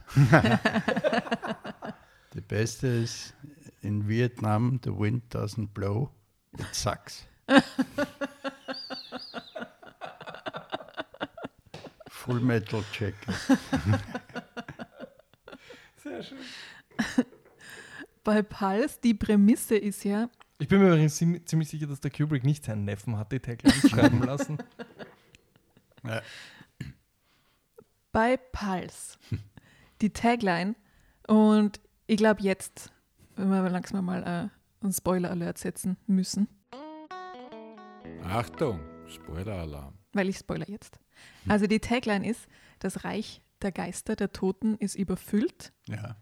und jetzt, ich glaube, wo es das Internet gibt, haben sie einen, eine Tür ins Diesseits gefunden. Was für eine lang, lange und unpraktische Tagline für ein Poster. da steht da alles auf dem Poster. Nein, die Prämisse ist es. ja. Und äh, der Film ist, ist so furchtbar einsam. Der Ja. ganze Film, es ist ja weniger jetzt ein klassischer Horrorfilm. Also kein, es gibt nicht sehr viel Gore. Es gibt Ja. die, natürlich diese Erschreckmomente, es ist sehr unheimlich, aber es ist vor allem, das, es ist einsam, einsam, einsam von Anfang an. Die Geister sind einsam, Ja. die Menschen sind einsam und sie werden immer einsamer, je Ja, weiter der weil es immer weniger gibt Es von wird immer ihnen. weniger. Ja. Und da fragen wir schon, wenn das Geisterreich so überfüllt ist, wieso sind sie so einsam?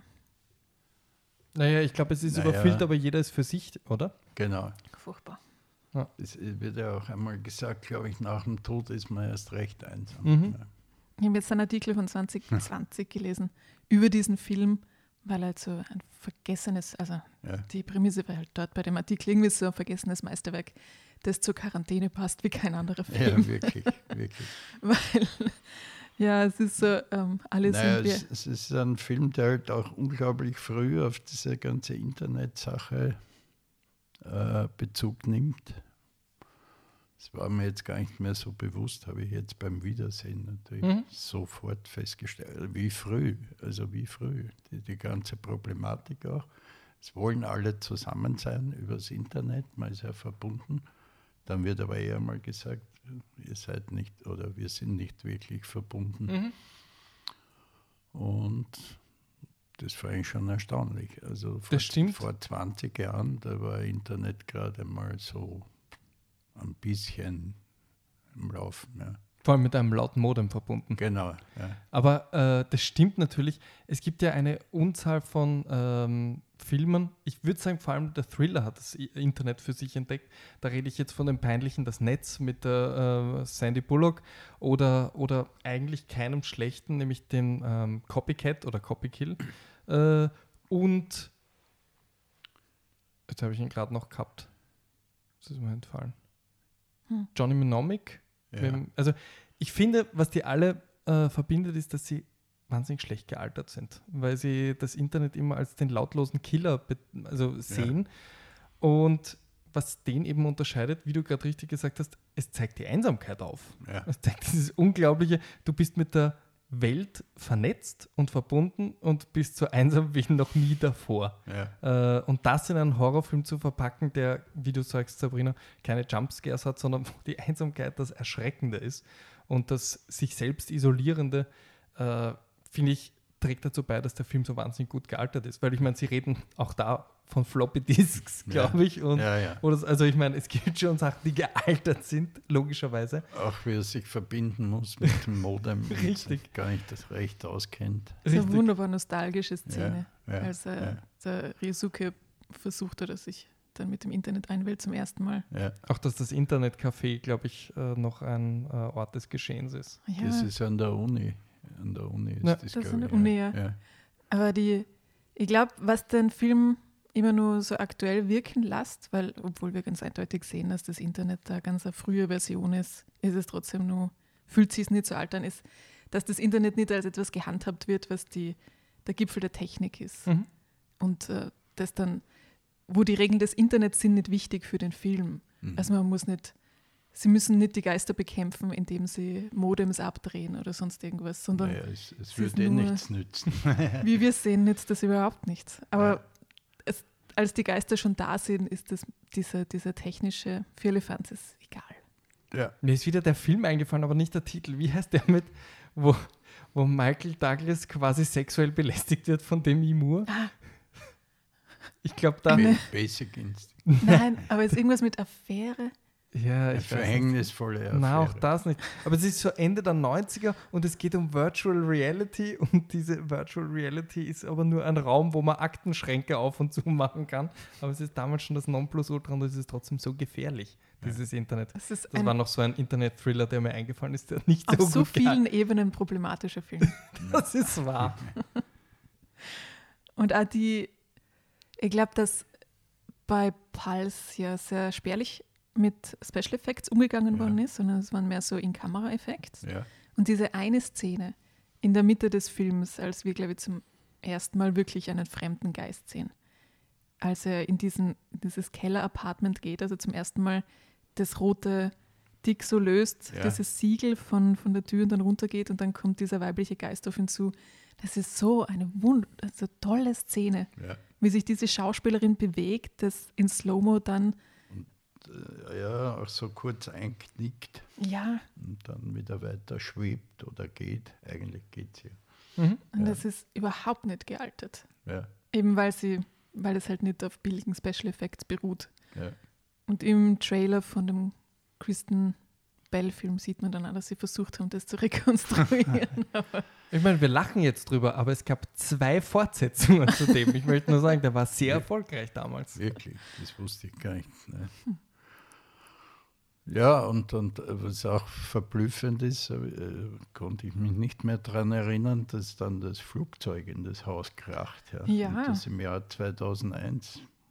Genau, aber ich glaube, es kam irgendwie im April raus oder Mai. Ja, ich glaube, das so. war Anfang des Jahres. Ja, ja, er war in Es Cannes. war- er war in Cannes, also Genau. muss, muss vorher gewesen. Und ich glaube, ich habe es im Spiegel gelesen oder sonst irgendwo, das ist ein eigenartiger ähm, Zeitraum zwischen Y2K, wir haben uns das alles nur eingebildet und es ist eh alles gut und eben zwischen dem und 9-11 passiert dieser Ja. Film. So ein wirklich eigenartiger Zeitraum zwischen, äh, es ist eh alles nur so halb so schlimm, wie wir es uns gedacht haben und so kurz davor quasi, dass wir als, äh, als westliche Zivilisation unsere Unschuld dann nochmal verlieren werden. Ja.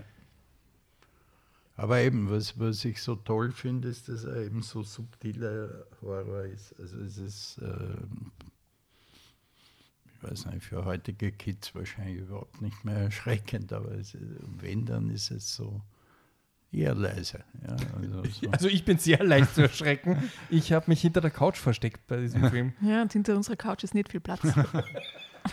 weil äh, diese, diese Schatten oder Flecken da an der Wand und, und ja, ich finde, es ist ist ein Film, der sehr, einen sehr befangen macht. Also nicht nur die, die Geschichte, sondern auch die einzelnen Szenen. Es beginnt ja schon am Anfang als, also es sind ja eigentlich zwei Hauptfiguren, die lange Zeit in dem Film nichts miteinander zu tun haben. Die Michi, die eben in so Ja. einem ähm, Plant Nursery, also so einem Gewächshaus arbeitet. Und der Ryosuke, der eben sein Internet anschließt und da Probleme hat. Und sie, der Film beginnt ja, dass ein Mitarbeiter von der Michi verschwindet und sie und sich nicht mehr meldet und sie fährt dann zu ihm nach Hause und diese und entdeckt er eben, dass er halt, also er ist das erste Geistopfer, so Ja. erfahren wir später.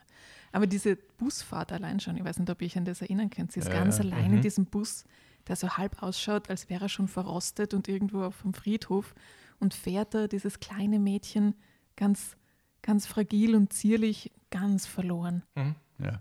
Also die, der, der Film von Anfang bis Ende, das ist so ein, spielt alles in einer Großstadt, aber es ist halt so eine, eine desolate Großstadt. Es ist alles in der Zivilisation, aber schon in, den, in, der, in der unverbundenen, einsamen Zivilisation. Mhm.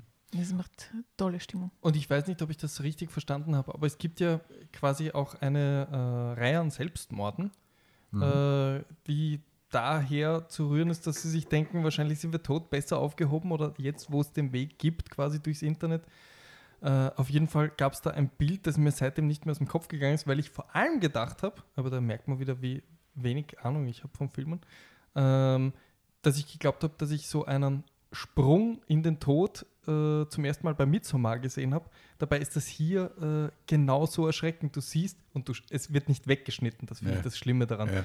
wie jemand von oben runter und die Kamera ist die ganze Zeit drauf. Von diesem Öltank. Richtig. Ja, Ähm, genau.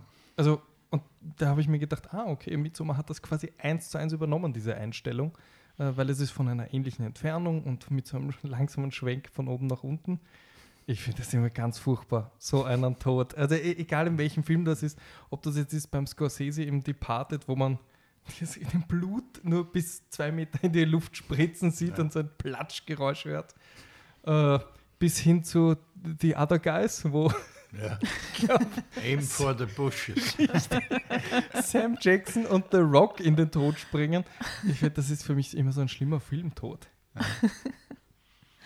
Äh, der Regisseur, du hast eh schon gesagt, heißt Kiyoshi Kurosawa. Ja, und eben der hat, er hat vorher auch schon welche gemacht. äh, Der, vor allem Cure, das war, glaube ich, der erste, wo er so richtig bekannt worden ist. Mhm. Da äh, kommen wir dann auch gleich zu The Wailing, weil, weil die Prämisse so ähnlich ist, dass nämlich jemand äh, durch Hypnose oder wodurch auch immer andere Leute äh, bewegen kann, dass sie Leute umbringen. Ja, also er macht es nicht selber, sondern er, er ruft quasi in diesen Leuten ihre Aggressionen wach, die sie sowieso mit sich herumtragen. Und die bringen dann halt die oder jene Person um. Ja. Das war auch sehr früh, also für das hat man jetzt schon öfter gesehen, aber ich glaube, er war, er war wirklich der Erste damit. Wobei der Film nicht so schrecklich ist, wie ich ihn in Erinnerung hatte, kommt mir vor, oder, oder man ist schon so abgestumpft. Aber damals kann ich mich erinnern, ich war echt fertig. Also Mhm. von diesem Cure. Habe ihn auch im Kino gesehen, wahrscheinlich bei einem Festival. Das war unglaublich. Ja. Aber ist das ähnlich wie bei Pulse, dass er auf so ähm, Schockmomente verzichtet? Naja, die Leute sind schon ziemlich zugerichtet. Aber äh, es gibt andere Schocks, die wirklich schlimm sind. Also weil der Kommissar hat eine Frau, die psychisch krank ist und naja, wie soll ich sagen?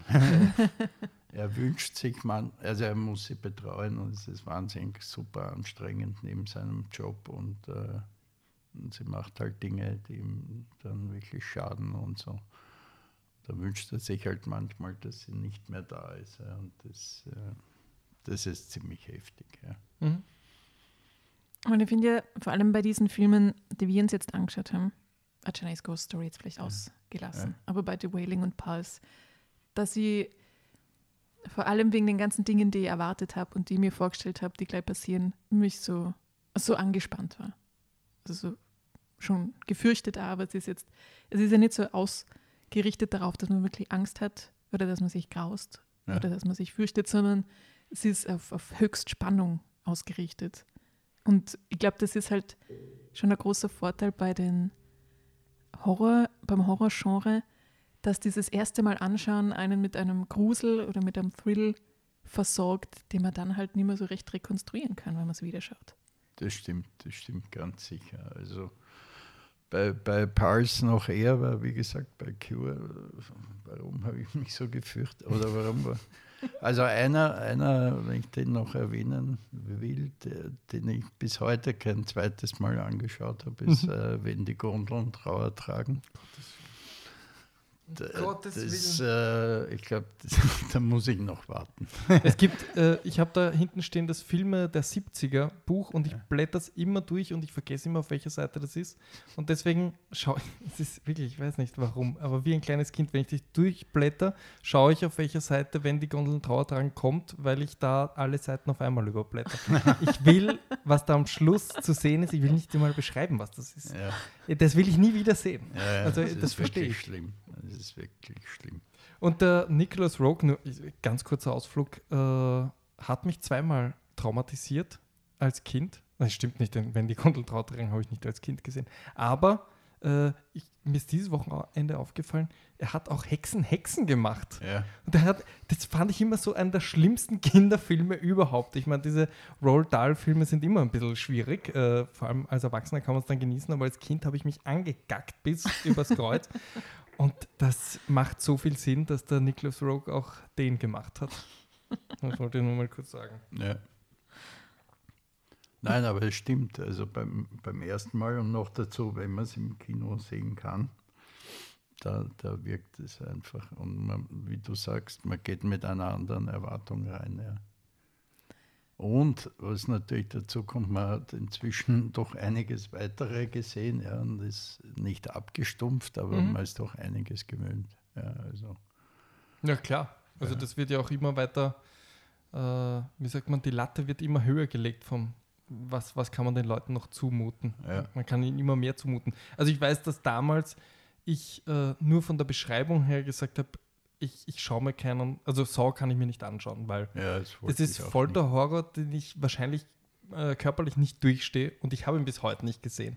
Ich frage mich, ob das jetzt anders wäre, jetzt nach über, also fast 20 Jahren. Ähm, Hast ob du der Film, ob der Film jetzt eigentlich eh ganz leicht zu nehmen ist, ich weiß es nicht, aber ich bin ja sehr zart beseitigt, was Horrorfilme betrifft. ich glaube ich glaub nicht, dass die Toleranzschwelle steigt. Ich glaube, es wird mit je mehr man im Leben erlebt hat und gesehen hat, schlimmer, weil man viel mehr weiß. Ja, kann auch sein. Ich weiß nicht. Also ich müsste meinen kleineren Geschwistern einfach mal den weißen Hai zeigen und schauen, was mit ihnen passiert. Ich habe mir der Weiße Hai angeschaut vor zwei Jahren und ich habe mich so gefürchtet davor. Wirklich? Ich bin auf der Couch gelegen und bin zurückgewichen vor diesem Hai. Funktioniert immer noch. Ja. naja, es, es liegt natürlich schon auch an der Qualität der Filme. Mhm. Und dann, meiner Überzeugung ist halt, dass, äh, dass eher, je subtiler der Horror ist, desto schlimmer. Also Mhm. Blutfontänen, das, das stört mich weniger als, als sowas wie eben zum Beispiel im Pulse. Ja, so Mhm. verschwindende Leute und äh, irgendwer, der irgendwo in der Ecke steht und gar nichts macht. Ja, Mhm. Das, das finde ich viel gruseliger, als, als wenn das Blut spritzt. Mhm.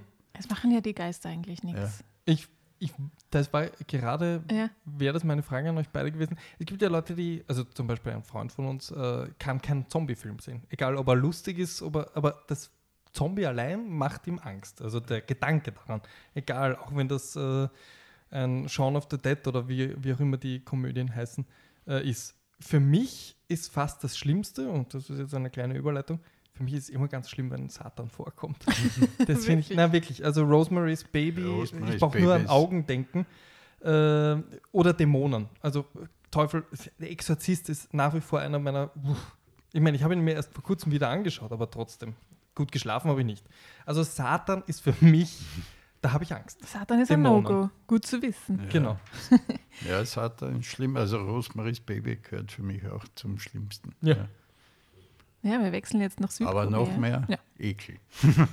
ja da das kommt stimmt. kein Auch Teufel vor. Polanski, stimmt. Und äh, die. Der Mieter, der Mieter. Ah, ja, und, und tatsächlich auch noch die neuen Pforten. Also Polanski und Teufel, hui, hui. ja. Ja, der Mieter, wenn er, wenn er sich selber beobachtet, also er geht raus und dann sieht er sich in der Wohnung. Und er wohnt in einer Wohnung von einer Selbstmörderin. Mhm. Stimmt, da sind wir auch wieder beim sich irgendwo runterhauen. Ja. Und weil du vorher schon Ari Aster erwähnt hast, Ja. wir wechseln jetzt zu Ari Asters Lieblingshorrorfilm der letzten zehn Jahre, nämlich The Wailing von Südkore aus Südkorea von 2016. Ja. ja, machen wir das. Dramatische Pause. Ja, der Whaling ist, äh, also das Erste, was schon mal interessant ist, dass er mit amerikanischen, wie soll man sagen, sie haben zusammengearbeitet Mhm. mit 20th Century Fox, was doch sehr ungewöhnlich ist. Der Regisseur war angeblich nicht so begeistert von der Zusammenarbeit. Ja, das habe ich auch gelesen. Die das äh, ist sicher ein bisschen schwierig. Kommunikationsschwierigkeiten. Ja. Aber glaube ich der offizielle Grund. Wobei ich vor kurzem erst seinen ersten Film gesehen habe, The Chaser. Mhm. Und den finde ich ja unfassbar großartig. Ja. Also jetzt als Actionfilm, ja. Nicht weil er jetzt so originell oder. Mhm. Aber da geht es richtig zur Sache. Ja. Darum äh, war ich von der Wheeling leise enttäuscht. Ja. Also nicht, nicht sehr enttäuscht, aber verglichen mit dem Chaser ist es. Also mir ist es dann echt fast so handfest Mhm. teilweise und es dauert schon verdammt lang. Also das, Das ist ja wieder Oh, ein. noch eine Wendung. nein, der ist es und der ist es. Nein, doch die. Und, aber nein, grundsätzlich schon toll. Ja, also Und das ist ja so zwei Stunden Film wieder. zweieinhalb. Zweieinhalb sogar. Genau. Und wir wechseln, glaube ich, von, äh, vom städtischen. Äh, Genau, aufs Land. Genau, das ist total interessant, weil die, die so die neueren Horrorfilme doch eher in der Stadt spielen. Mhm. Ja, das fand ich interessant. Also Dorf, Dorfpolizei, die natürlich völlig überfordert ist mit dem, was da gleich zu Beginn abgeht, wo eine Familie halt äh, abgeschlachtet wird. Also für mich hat der Film ja so begonnen, ein bisschen wie so ein südkoreanisches Der Bulle von Tölz. Man ja, hat, dumme Bullen, ja, äh, Polizisten. ja, das sind liebeswürdigen Bullen halt Ja. mit seiner Familie und sie streiten ein bisschen. Das ist schon sehr botschert. Ja. Botschert, es wird ihm nicht viel zutraut. Das ist halt so. Ähm, Aber sie haben ja auch nie was zu tun. Ja, eben. Ja, außer Hühnerdiebstahl oder was. Und man sieht dann, dann kommt er auf diese Crime-Scene, wo normalerweise in amerikanischen Filmen würden sie dann sofort einen Profi-Profiler Ja. vom FBI oder sonst irgendwas dazuholen, der was dann diesen Fall löst. Ja. Aber hier bleibt halt die Dorfpolizei unter sich und muss mit diesen wirklich dramatischen Szenen umgehen, die sie da sehen und die sie auch nicht kalt lassen, weil, Ja. wie du gerade gesagt hast, am Anfang sieht man gleich, wie er zu einer äh, Mord ähm, am Schauplatz kommt von jemandem, der seine ganze Familie umgebracht hat. Ja. Ich würde sagen, von den drei Filmen, die wir, über die wir heute sprechen, auf jeden Fall der äh, gorigste, oder? Ja. Also was das Ja. meiste Blut. Und Auf explizite Fall. Gewalt, kann ich mich jetzt gar nicht so erinnern, aber es ist. Naja, es gibt eine Szene, wo der dem das Gesicht ein bisschen anknabbert. Oh Gott, das, ist, das kommt gleich zu Teufelsanbetung äh, und Leute schmeißen sich runter, wenn jemand ihm ins Gesicht gebissen wird. Furchtbar. Nein. Ja, der Film beginnt ein bisschen mehr wie eine Kriminalgeschichte Ja, und wechselt dann die, ein bisschen das Genre. Also wir beginnen eben, aus der, die, der Hauptprotagonist ist ein, der Polizist, Jeon Jong-gu, und der wird eben mit diesen Mordfällen konfrontiert und weiß nicht genau, was er damit anfangen soll. Und sie betreiben jetzt dann nicht wahnsinnig viel ähm, Polizeiarbeit, um das herauszufinden, wer das eben war, sondern es geht mehr darum, um diesen Tratsch, der in, im Dorf halt oder in dieser Gegend ähm, verteilt wird und es halt irgendwelche Theorien darüber, dass es giftige Pilze. Pilze sein könnten, ja, oder irgendeine Krankheit oder sonst irgendwas, was halt die Leute durchdrehen lässt. mhm.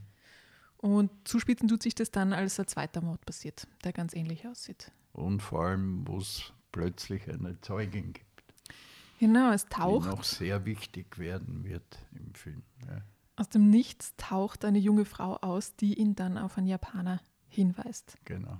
Das- Der Japaner, der so das perfekte, der perfekte Täter ist. Alter Japaner, schaut aus, als könnte er im Zweiten Weltkrieg gekämpft haben, irgendwo in so einem dreckigen Haus am Rande der Stadt. Und über den es dann jede Menge Tratsch gibt in, im Dorf.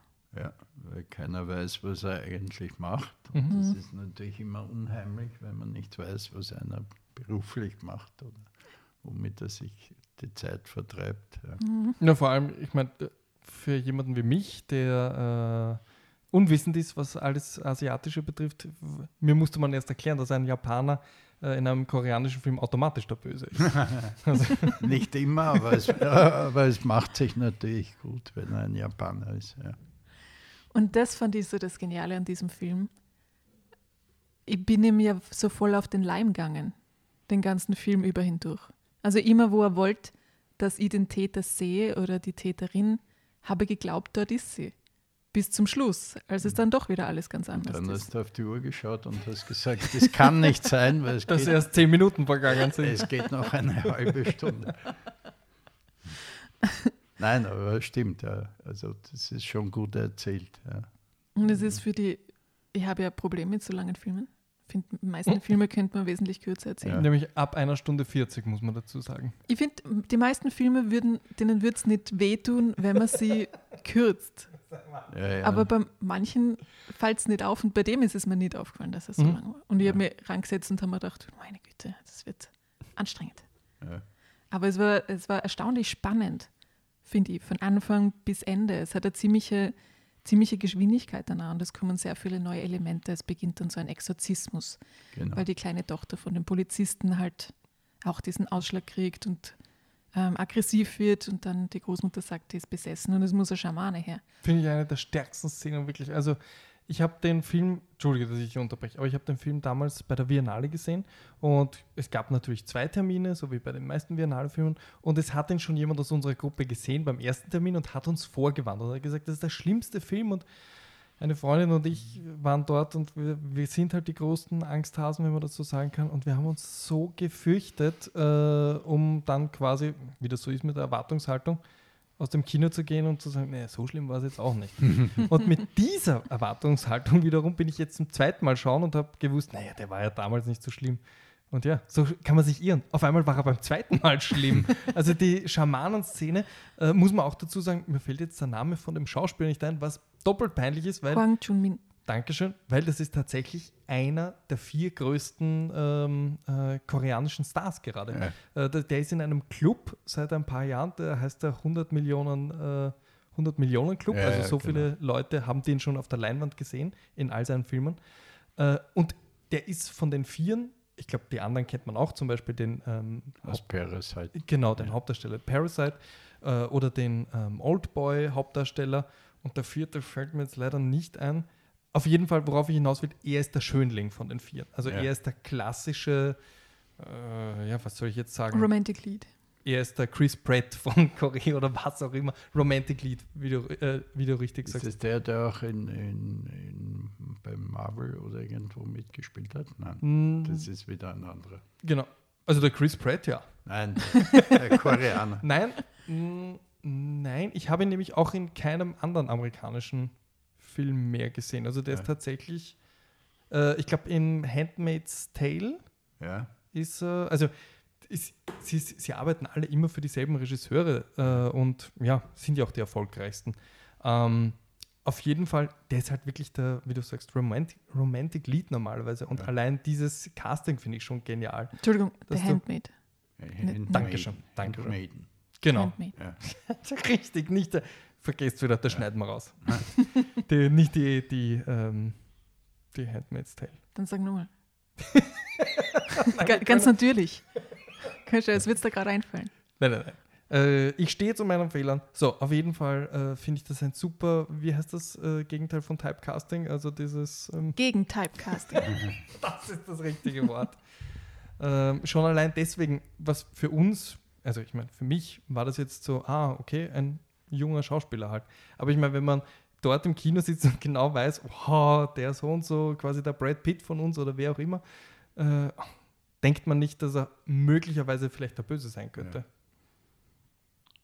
Es wurden keine Tiere verletzt für die Das finde ich Dreharbeiten. unglaublich. Das glaube ich ja wirklich nicht. Ja, ist erstaunlich, gell? aber da ist, glaube ich, Mm, Trick und CGI oder es war Ein Marketing-Gag. dass sie Hund und eine Ziege. Ja, und eine Henne, oder? Die Henne Stimmt, ja. das schlitzt da auf beim Exorzismus. ja. Genau. Ja, der Exorzismus ist eh toll, aber ich habe gedacht, gleich wird sie jetzt Erbsensuppe spucken. ja, das stimmt. Hat sie aber nicht.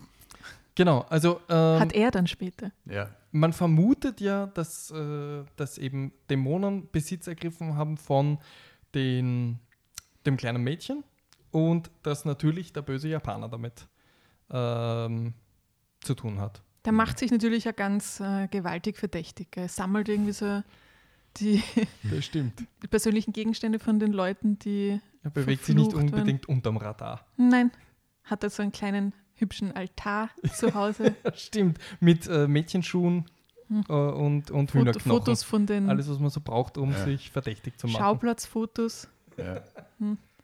Ja. Usual Suspect 101. ja.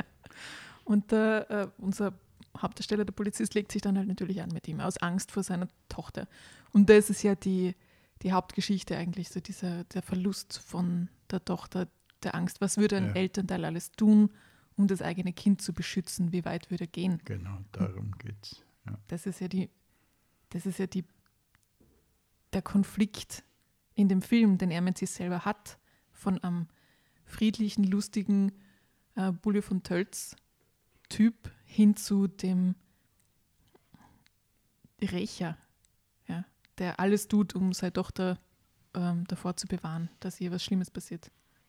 Naja, und dann, da- wo es dann richtig gut wird, ist, wo halt er und auch wir nicht mehr wissen, ob ob er jetzt die richtige Entscheidung getroffen hat. Ja. Aber das Schöne ist, äh, also finde ich gerade am, am, anhand des Japaners und des Schamanen, äh, die wirklich so gut spielen, dass du als Zuseher, also ich als Zuseher, war mir in keiner Szene bewusst, wie du vorher gesagt hast, Sabrina, äh, wohin mich der Film führt, weil er mich anhand ihrer Reaktionen und so wie sie, ähm, was will ich eigentlich sagen?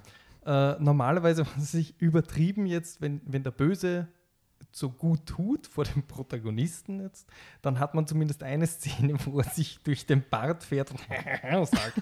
Aber jedes also jetzt übertrieben, aber jedes Mal, wenn, wenn wir bei den vermeintlich Bösen oder den vermeintlich Guten sind, spielen sie, und ich denke jetzt da zum Beispiel an eine Szene, wo der Japaner von ähm, einem, einem, einem kleinen Vorsprung, Felsvorsprung runterfällt, sich was bricht und Schmerzen hat. Und die Polizei ihn sucht und er darf kein Geräusch machen.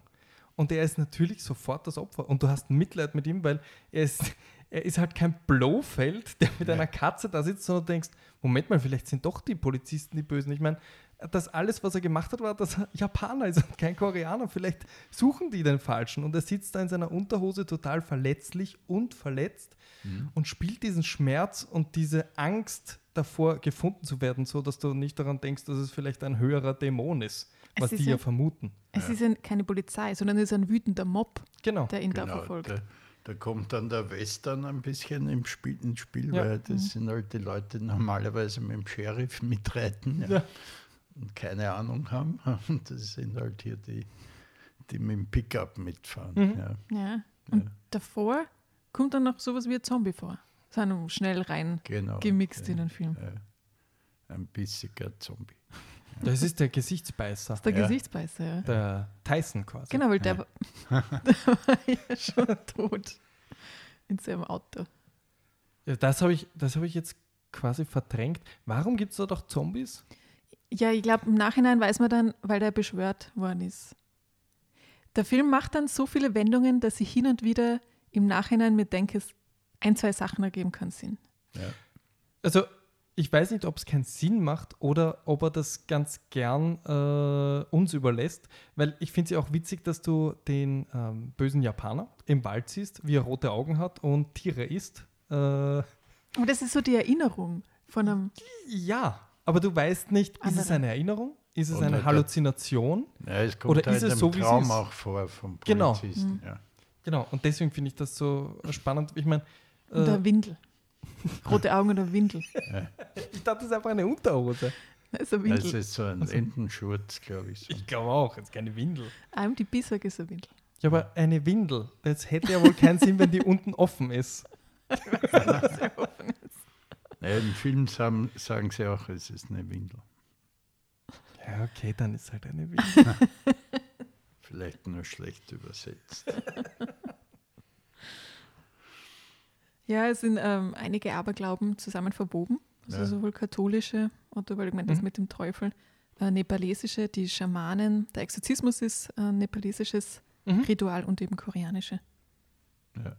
Also so Ja, zur ja, Info. also dass der Priester auch noch da drin ist, ist schon, äh, ja.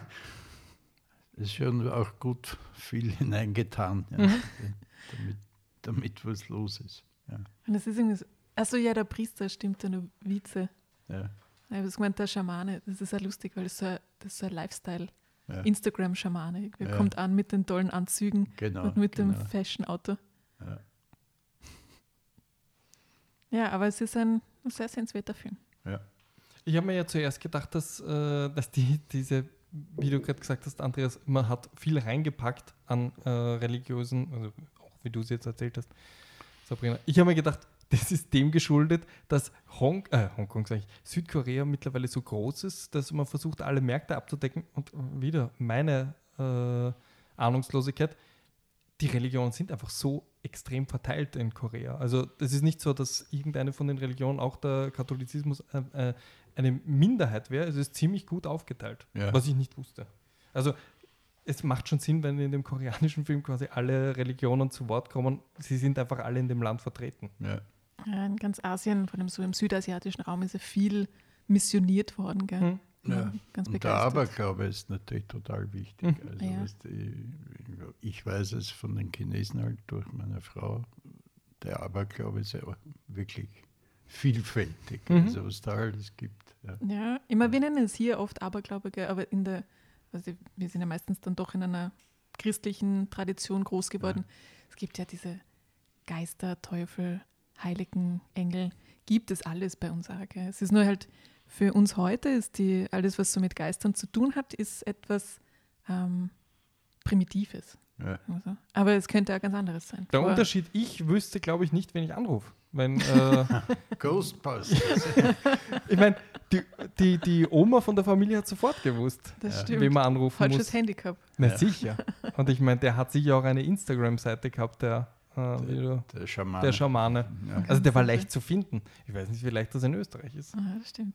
Naja, es, es scheint eine Tradition, oder wahrscheinlich ist es normal, dass man dann, wenn man nicht mehr weiter weiß, den Schamanen halt anruft. Mhm. Mhm. Aber das, das muss ja uralt sein. Also das ist ja, ich meine, die Tradition Mhm. ist sicher nie abgerissen. Ja. Es ist nicht so, dass plötzlich einer draufkommt, ah, man könnte wieder mal Schamane sein. Mhm. Ja. Sondern es gab es wahrscheinlich immer auf dem Land jedenfalls. Ja. So, so Wifi-Kurs. Schon mal. ja. Ich glaube, ich würde Toni Faber fragen. Was ist das jetzt? Äh, weiß Ja, ich sicher nicht. immer, wo- wohin ich meine, was rede ich? Ich bin ja evangelisch. Ja. Ich will doch nicht zu einem katholisch, äh, katholischen gehen. Ja, aber wo gehst du denn sonst hin? Na, zu meiner Supervisorin. Es gibt ja mehr oder weniger seriöse Forschungen zum Geisterthema. Ja. Und es ist sogar gelungen, unter ähm, Laborbedingungen so eine Art Geistererscheinung hervorzurufen. Die Theorie ist halt, dass Sinneseindrücke, die der Körper oder das Gehirn nicht anständig verarbeiten kann, interpretiert es zu etwas anderem Fremden. Und da haben sie in einem Labor halt, äh, du hast deinen Finger bewegt und der Roboterhand hat auf deinen Rücken zeitverzögert die gleichen Bewegungen gemalt. Und es war anscheinend für das Gehirn so schwierig umzusetzen und so irritierend, dass man das Gefühl gehabt hat, es befindet sich eine andere Person im Raum. Oder ganz tieffrequente Schwingungen, die zum Beispiel von einer Burgmauer im Mhm. Sturm hervorgerufen werden kann, können auch sowas wie, wie Geister, Halluzinationen halt hervorrufen im Ja. Menschen. Hm. Geister. Ja, ich weiß. Also ich glaube, meine, äh, ich weiß nicht, ob ihr Erfahrungen hattet mit Geistern. Ich war irgendwann mal noch in meinem Kinderzimmer und ich schwöre, es war ganz äh, äh, ähm, ruhig und ich habe aus meiner Ecke, so wie in Kairo oder Pulse äh, gehört, Du bist sicher, es war nicht dein kleiner Bruder? Nein, der, der wäre in der anderen äh, Ecke gewesen. Ich nehme mal an, es war der Fernseher von der Nachbarin. Aber ich schwöre, damals war ich fest davon überzeugt, das war ein Geist in diesem Zimmer. Ah, deshalb magst du die Filme nicht. Gell? Ja, deswegen mache ich diese Filme nicht. Die sind zu nah an der Realität für mich. So, sollen wir langsam zum Quiz übergehen? ja, bitte.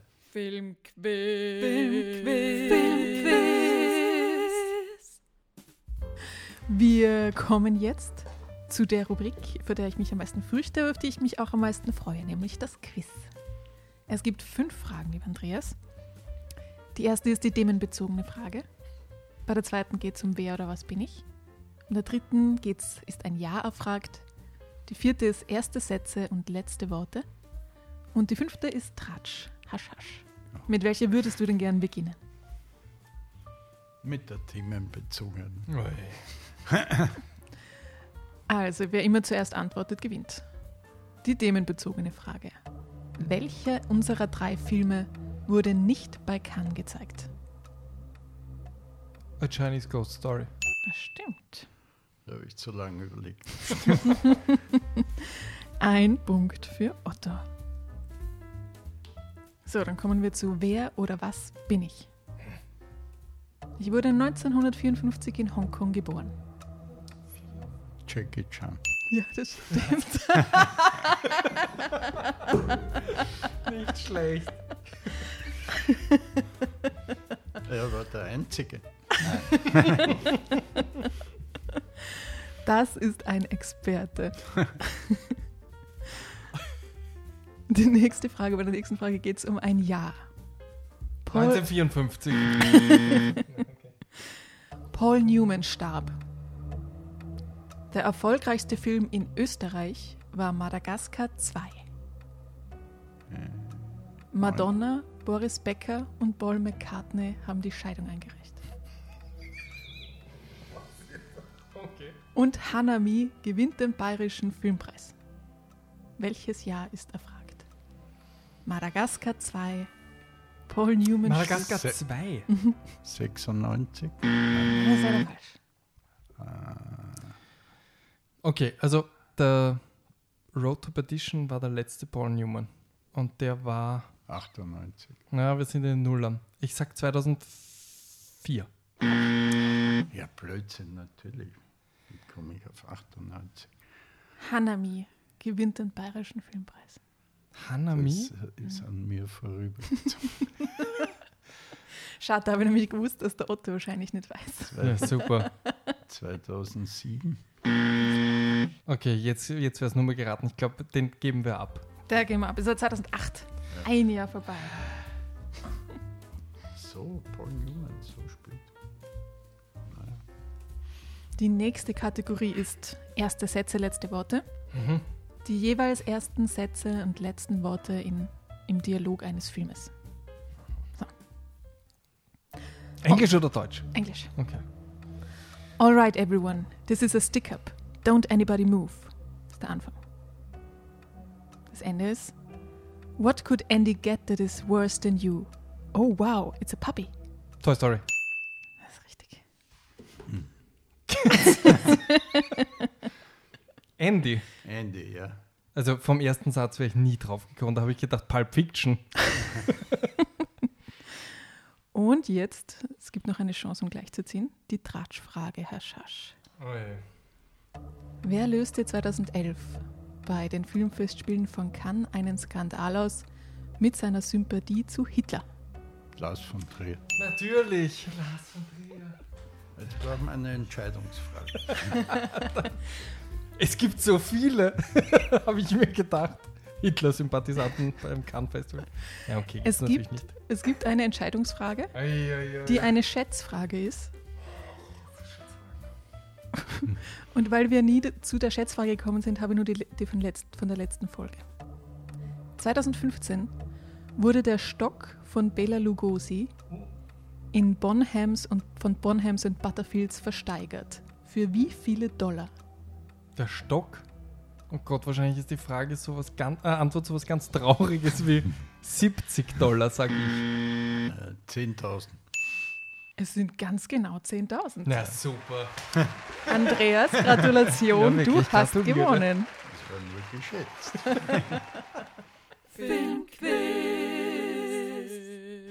Ja, gratuliere, wirklich. Ja, Okay, das führt mich zu meiner allerletzten Frage, ja. nämlich die Kategorie heißt, woher bist du, wo setzt du dich hin? Ähm, also quasi, wo bist du her, Andreas? Nur für unsere Wie Statistik. geboren, oder was? Ja, Äh, Thomasberg, Niederösterreich. Niederösterreich geht in Führung, ich glaube es nicht.